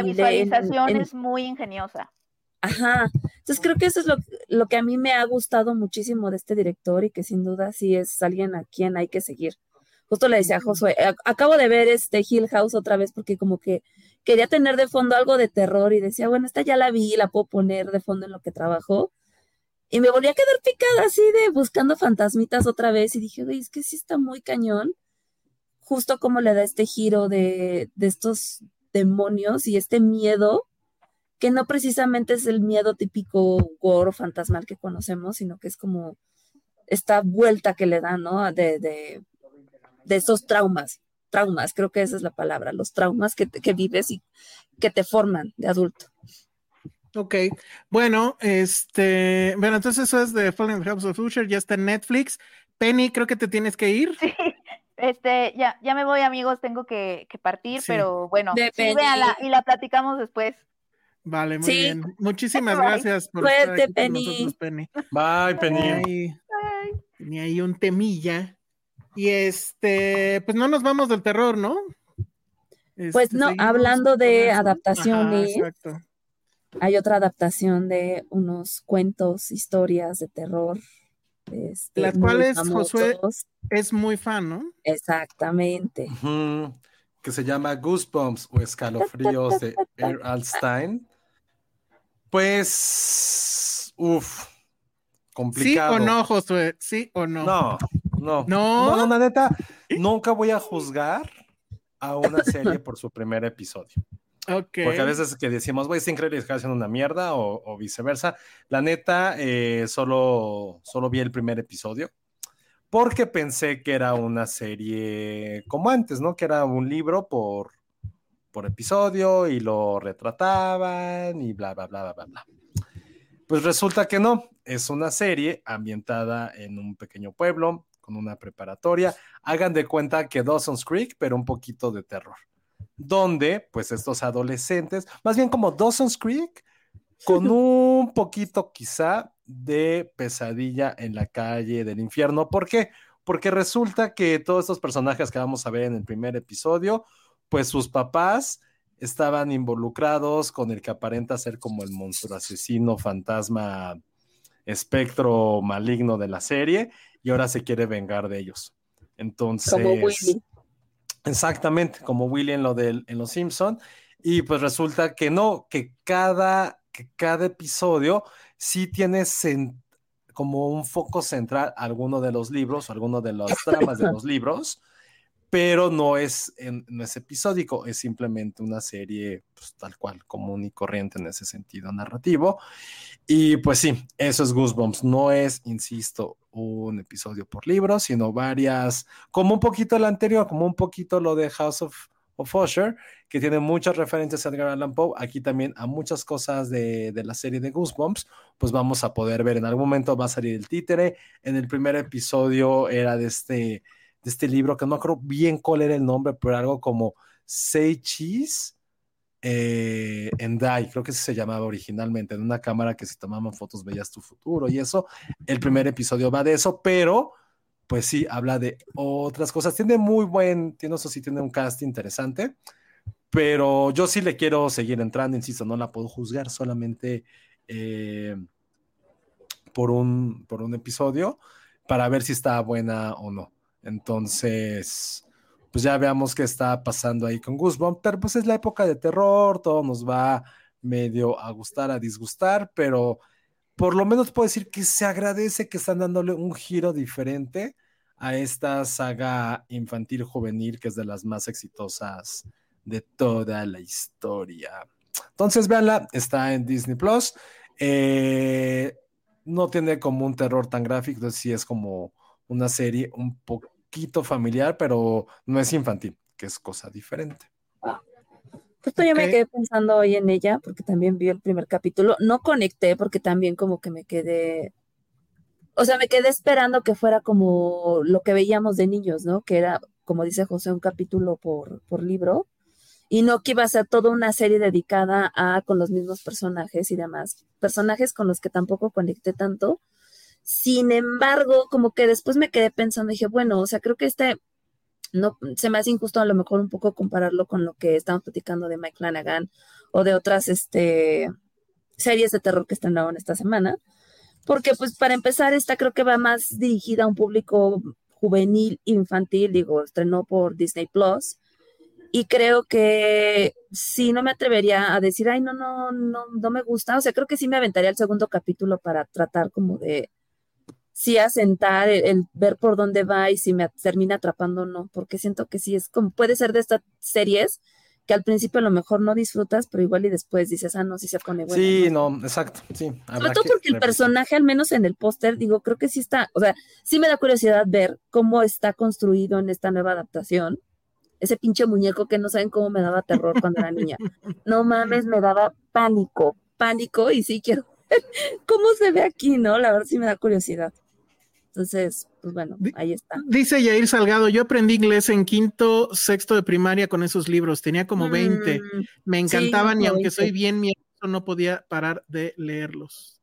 Oigan, ay, y estoy viendo quiénes son los directores y está muy loco porque como que es la primera oportunidad de dirigir. Son tres este, directores, pero de gente que no había hecho dirección nunca, pero no pareciera que algún día iban a dirigir nada. El más cercano, si acaso, es Rob. Letterman. Él es guionista de cosas interesantes. Él hizo Monsters contra Aliens, ¿se acuerdan de esa película? A mí me gustaba. The Shark Tale, que de hecho esa es la del famoso autógrafo de Scorsese, ¿no? Este, de Pokémon, la película, que fue muy exitosa. Luego tenemos a Erin O'Malley, que ella es productora de cosas como Curb Your Enthusiasm, The New Girl, eh, y de una cosa que se llamaba One Mississippi con Kid Notaro, que bueno, ya se fue esta Penny, pero esa serie de humor también. Y el que sí está rarísimo es un tal Steve Bayonne, que él dirige también dos episodios, pero él, su filmografía está impresionante.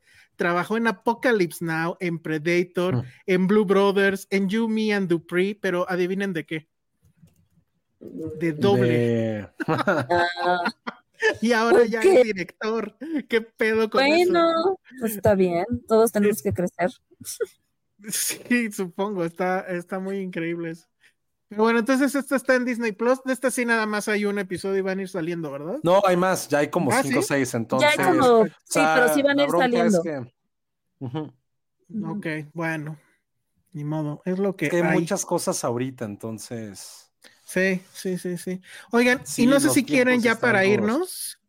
Este, hay otra cosa en Disney Plus que estaba muy curiosita. ¿Cómo se llamaba?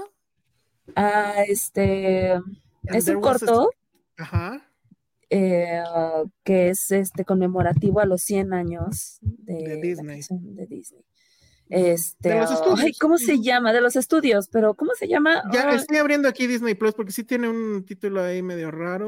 Nos preguntó desde el inicio del podcast Fernando Martínez González. Sí. ¿Vieron el corto de Disney de 100 años? Y la respuesta Once Upon a- es Once sí. Upon a Studio se llama. Y la respuesta es sí, sí nos gustó. Eh, pero a ver, bueno, les platico si, quieren- si quieren de qué va. Eh, están en el estudio, bueno, es el de Roy Disney, ¿no? Es el- el- los estudios que quedan de animación como tal en Disney, eh, en el campus de Disney. Y entonces están saliendo como que es ya la hora de la salida ahí en el, en el estudio.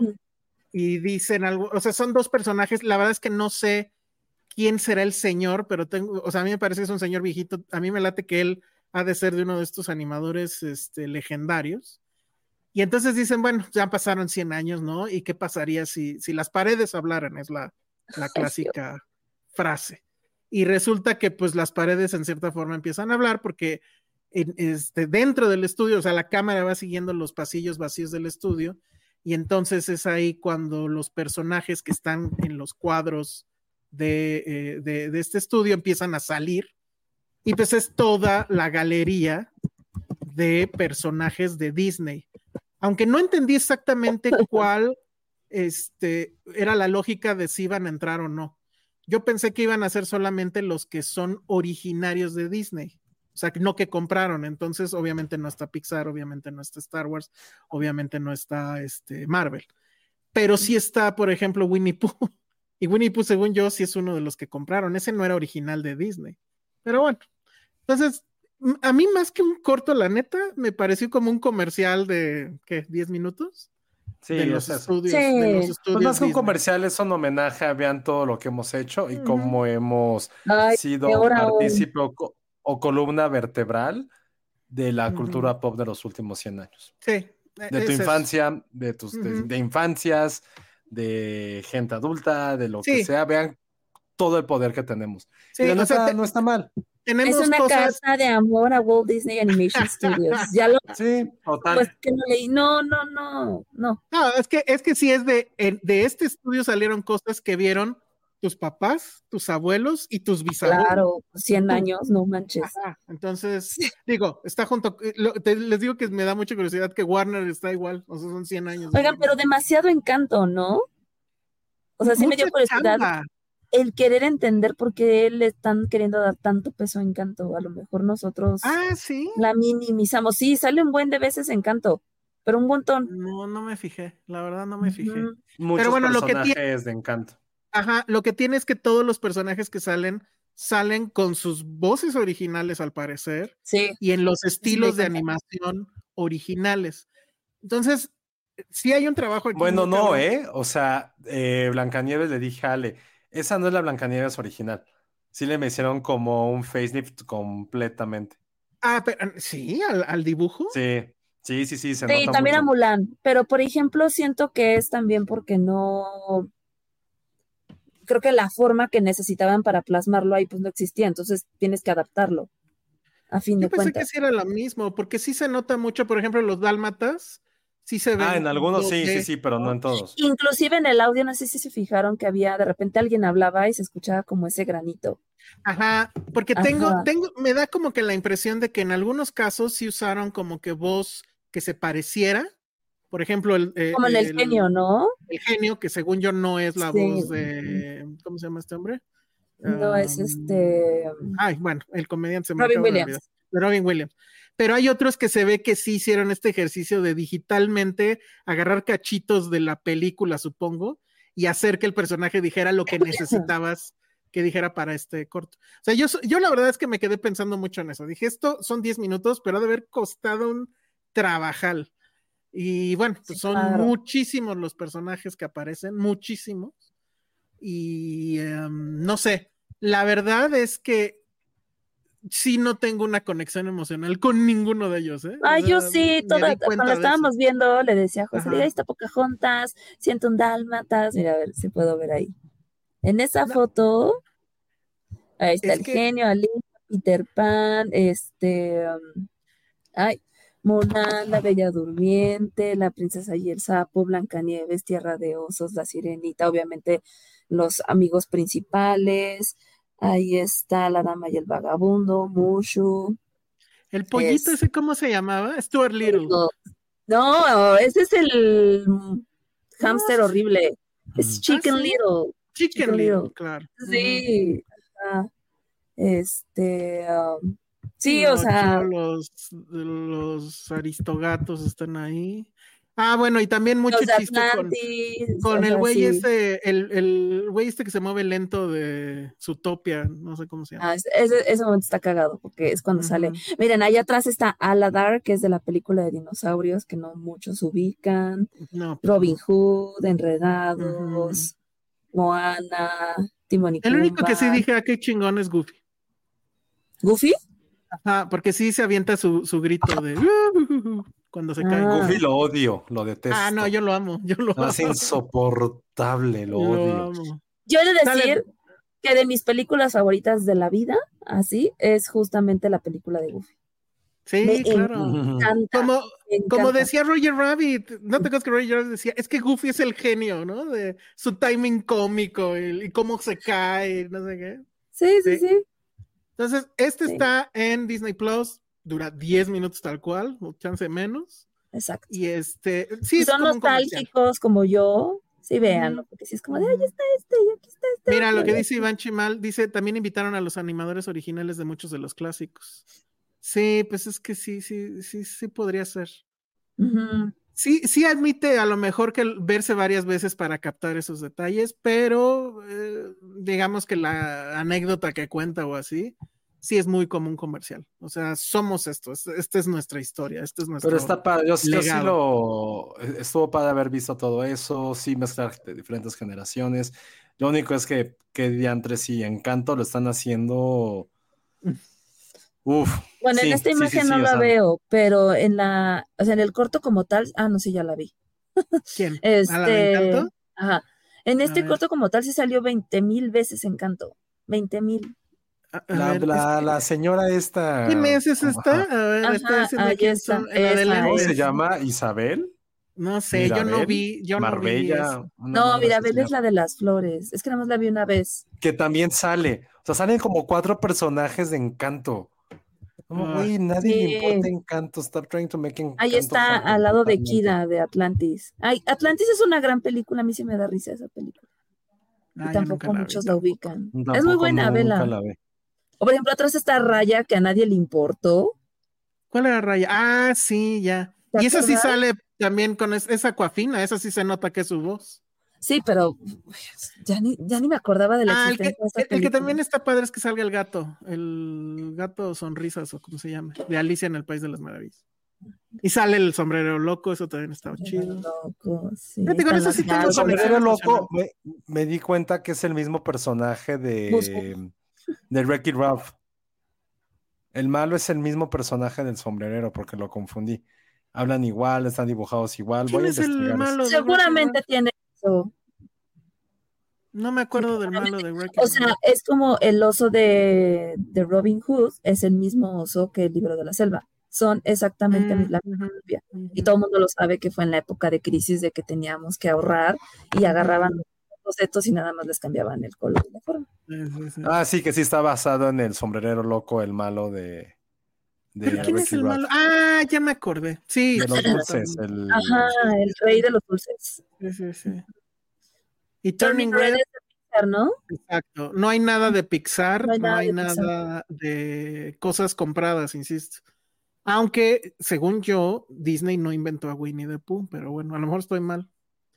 Yo Pero, tampoco me este, acuerdo. sí, que- no va- por eso no va a haber nada de Marvel, de Star Wars ni de, ni de Pixar. Estudios diferentes. Dice Nora Rodríguez, en el jueguito de las cartas de Disney y de TikTok, justo la más difícil de conseguir es la de esa mujer Mirabel. Ok. Cintia dice, a una Ah. señora del trabajo está fascinada con Coco y nos pregunta sobre el Día de Muertos. Me acordé Mm. por Disney, bueno, Pixar, pero más por Josué.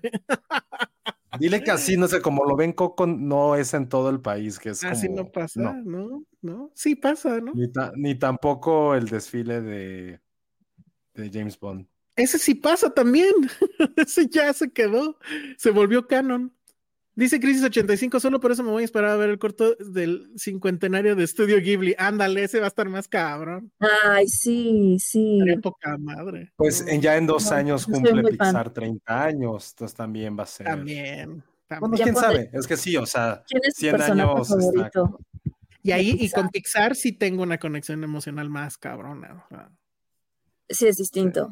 sí, muy, Sí, O sea, que de con Disney, Pixar, sí. Sí, está cabrón. Sí, simplemente sí, sí, Wally, o sea, Wally es hermoso. Ay, Toy. Story. Toy Story es el corazón Toy Story. de Pixar, evidentemente. Las únicas que no queremos son las del dinosaurio y cuál otra. ¿Cuál era el dinosaurio? Ay, la de mi amigo el dinosaurio sí me gustó. Yo solo la vi una vez, la ¿Cómo, a ver, ¿cómo se llama el personaje principal, Ale? Dinosaurio. Dinosaurio. Del, de la de Gran Dinosaurio se llama Dinosaurio.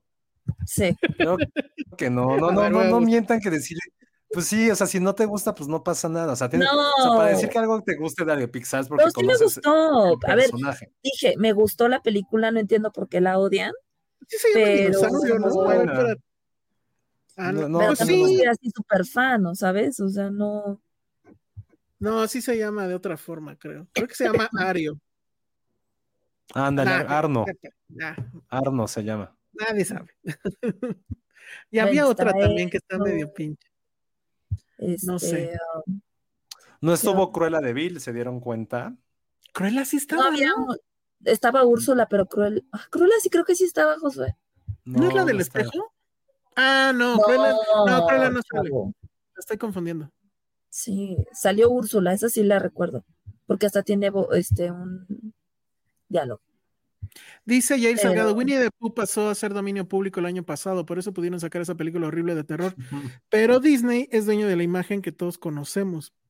Sí, ya le, ya busqué. Lo que pasa es que obviamente pues está el creador de los libros, está el que hizo las ilustraciones para los libros y las primeras adaptaciones que hicieron que eran con marionetas, pero fue Disney el que creó como esa imagen que estamos viendo ahí Pero pues no y que hizo las primeras compró.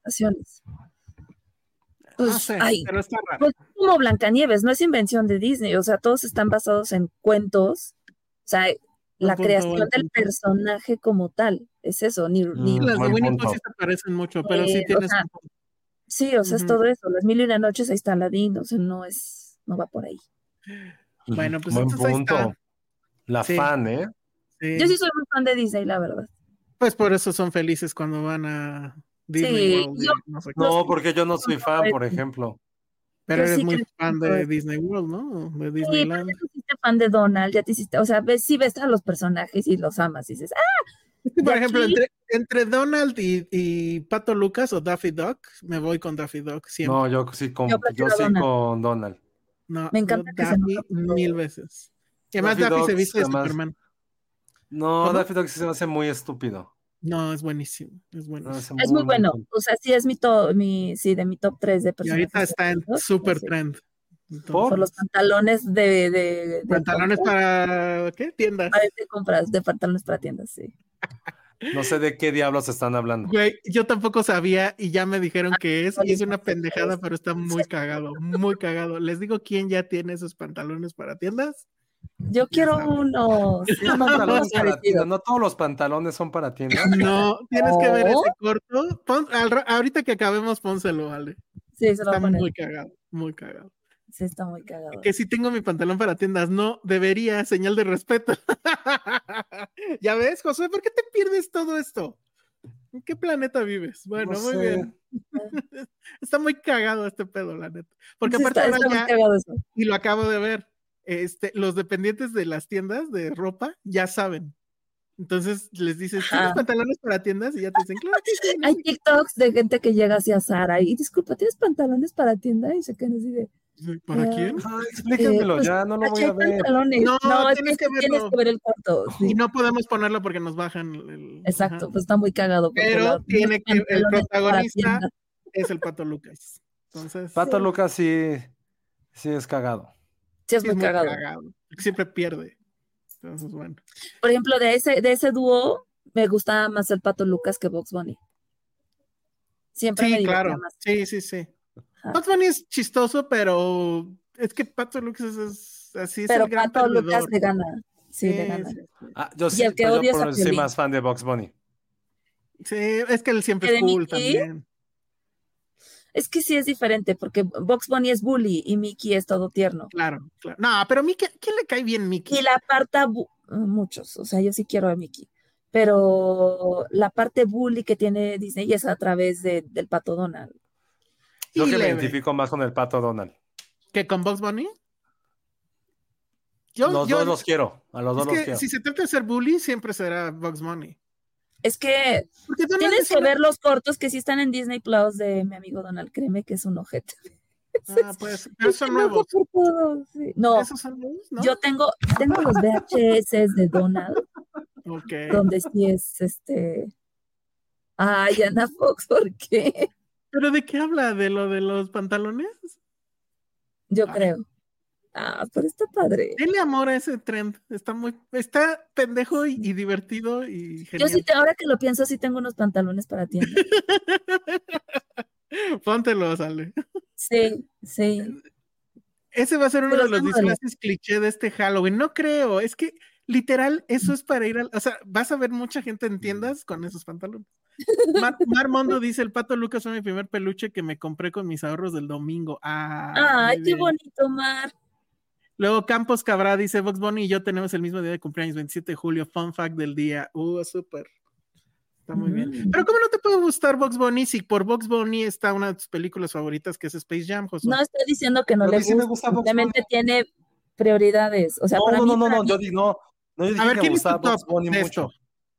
O sea, dijiste Bugs Bunny por un lado, pero del otro lado, ¿quién estaba? ¿De Disney? Donald. Donald. Donald o Bugs Bunny. ¿Cuál está arriba? No, Bugs Bunny, Bugs Bunny ah, siempre. perfecto. Ok, ya. Porque sí creciste viendo las caricaturas de Warner Bros. O sea, el, barbero de Sevilla, cuando le daban los besos a Elmer. Que se viste de Pero mujer también cada creciste rato. viendo esto. Bueno, yo sí crecí viendo eso. Las caricaturas de Donald, de Mickey y de ellos. Ah, yo no. Es que a mí me aburrían mucho, mucho, mucho. Y en cambio, Warner. Les es tengo que que era- enseñar mis VHS. Tengo los VHS de Donald, de Mickey, de Un. TikTok te deberías de haber hecho. Ya lo Este, sacamos, de hecho está en nuestro ¿Sí? TikTok, son de los primeros, ahí están mis Mm. VHS. Le voy a buscar. Ah, mira, lo que está preguntando Cintia Salmerón, y ya con eso este, vamos a acabar. Solicitudes de películas para reseñar en Patreon, ¿a partir de cuándo se puede? Pues se puede desde ya. Manden de preferencia DM a arroba Filmsteria o a mí, arroba el Salón Rojo, para ir. No, este, directamente Patreon se puede. Ah, o directamente en Patreon, ajá. Sí, mejor. Y este, para ir administrando. Sí, exacto, tiene que ser desde Patreon, claro, qué estupidez. Este, tiene que ser desde Patreon. Chicos, ¿cuándo va a ser el especial de novelas y preguntas y respuestas en Patreon? Vamos a lanzar ya eh, dentro de Patreon la convocatoria para que hagan las preguntas. Y ese, pues, se tiene que, este, lo tendremos que grabar, pues, estos días antes de que acabe el mes. Y el de las novelas ya tiene fecha de, de grabación.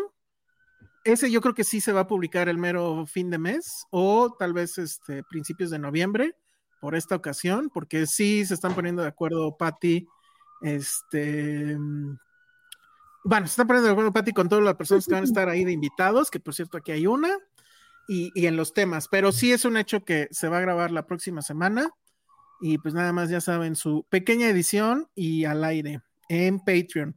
Y ese sí, les recuerdo, está como, está disponible para el tier más alto, porque sí fue una bronca convencer a Patty de que lo hiciera, pero ya, ya, lo- ya se está planeando y, y ya se va, ya tiene fecha de grabación.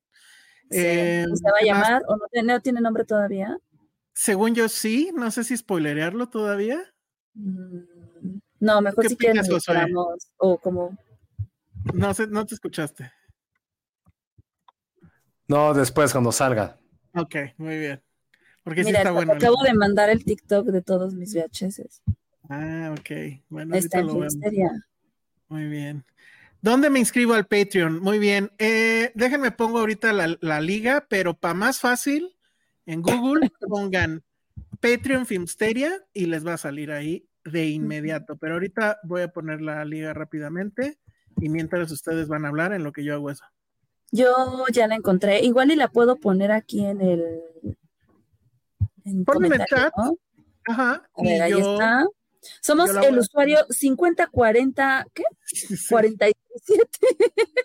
Ese somos. Sí está- Ahí está. Entran a los comentarios. En este momento están ahí. La liga Ah. para entrar a nuestro Patreon. Para que den amor. Y aquí está ya, también escrito en la pantalla. Para la gente que nos escucha en audio, insisto, lo más fácil es que se vaya a Google, pongan Patreon, espacio, Filmsteria, y ya les va a salir, esa va a ser la primera liga. Recuerden, usuario 50 40 46 7. Vamos a hacer un jingle, deberíamos de hacer un jingle y, y que Ale lo cante. 40 46 7. No, no combinó.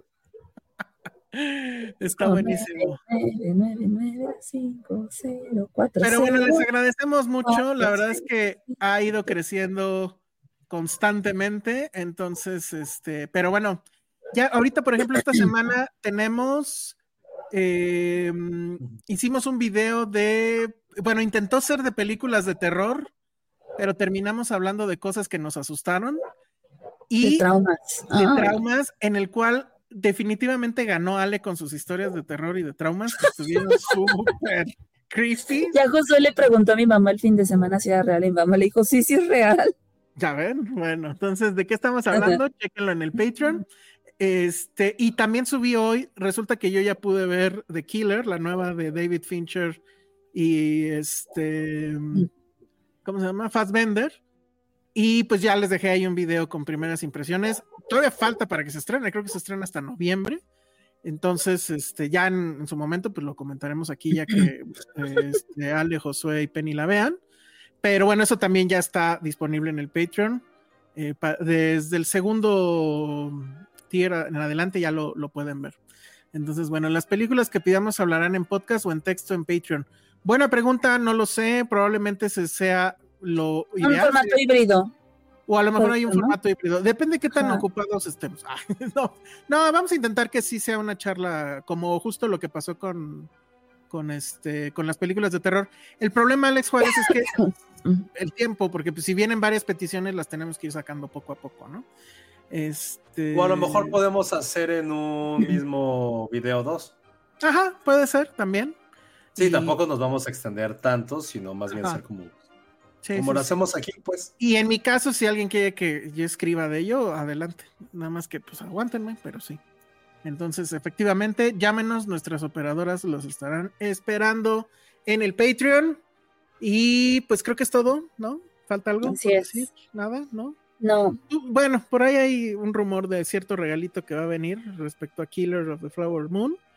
Pero recuerden, recuerden que una de las ventajas de estar en Patreon es que la gente de Patreon va a ser la primera en tener acceso a los regalos y ya después, pues el público en general. Lo sentimos. Así es el maldito capitalismo, ahorita que nos así es. Y bueno, recuerden que todo esto lo hacemos por nuestras mascotas, para que tengan juguetes nuevos. Este, mira, ahí viene el chantaje sentimental. Ahorita ahí viene, ahí viene, ahí viene. Ahí está. Ay, vean su playerita. Ajá. Esa fue pagada. Gracias a ustedes, Patterson tiene con qué cubrirse. Exacto, no, pa- no pasa frío. Ahí estuvo ya el agradecimiento. Muy bien. Gato no agradece nada porque es un culero, pero de todas maneras, gracias porque ya tiene para comer. Y así lo mismo, este. Ay, se me olvidó el nombre de tu otro perrito. Corleone, ay, qué Corleone. poca. Perdón, Miren, trae perdón, su pañoleta Coco. ¿Eh? Aplicó un Chalamet, ¿eh? Sí. Así ay, sí, no, qué? se me olvidó, no, no, no, no lo recuerdo. No, no, estás No. negando a Corleone. No lo estoy negando, solo se me olvidó. Además porque el me queda lejos, pero sí, ¿Quién, ¿no? ¿Corleone? Ah, Sí, o no lo yo. puedo pensar. Muy bien. Bueno, muy bien. Pues entonces ya nos vamos, porque aparte este debió de haber durado menos y terminó durando más, pero bueno. Entonces, redes sociales, Ale, Arroba Ale Kazagi. Josué, Arroba Josué Corro. Yo soy el Salón Rojo y no, yo no lo estoy negando por su origen. Hubo una discusión de eso en esta semana. Entonces, bueno. No, ya, no sean así con él. No, Corleone es chido. Bueno, vayan a ver eh, Killers of the Flower Moon a cines y si pueden venir a ver en IMAX, vean en IMAX. Y si pueden verla en 3D, es- eso si no lo hagan, no vean nunca películas en 3D. Bueno, adiós. Bye. Bye.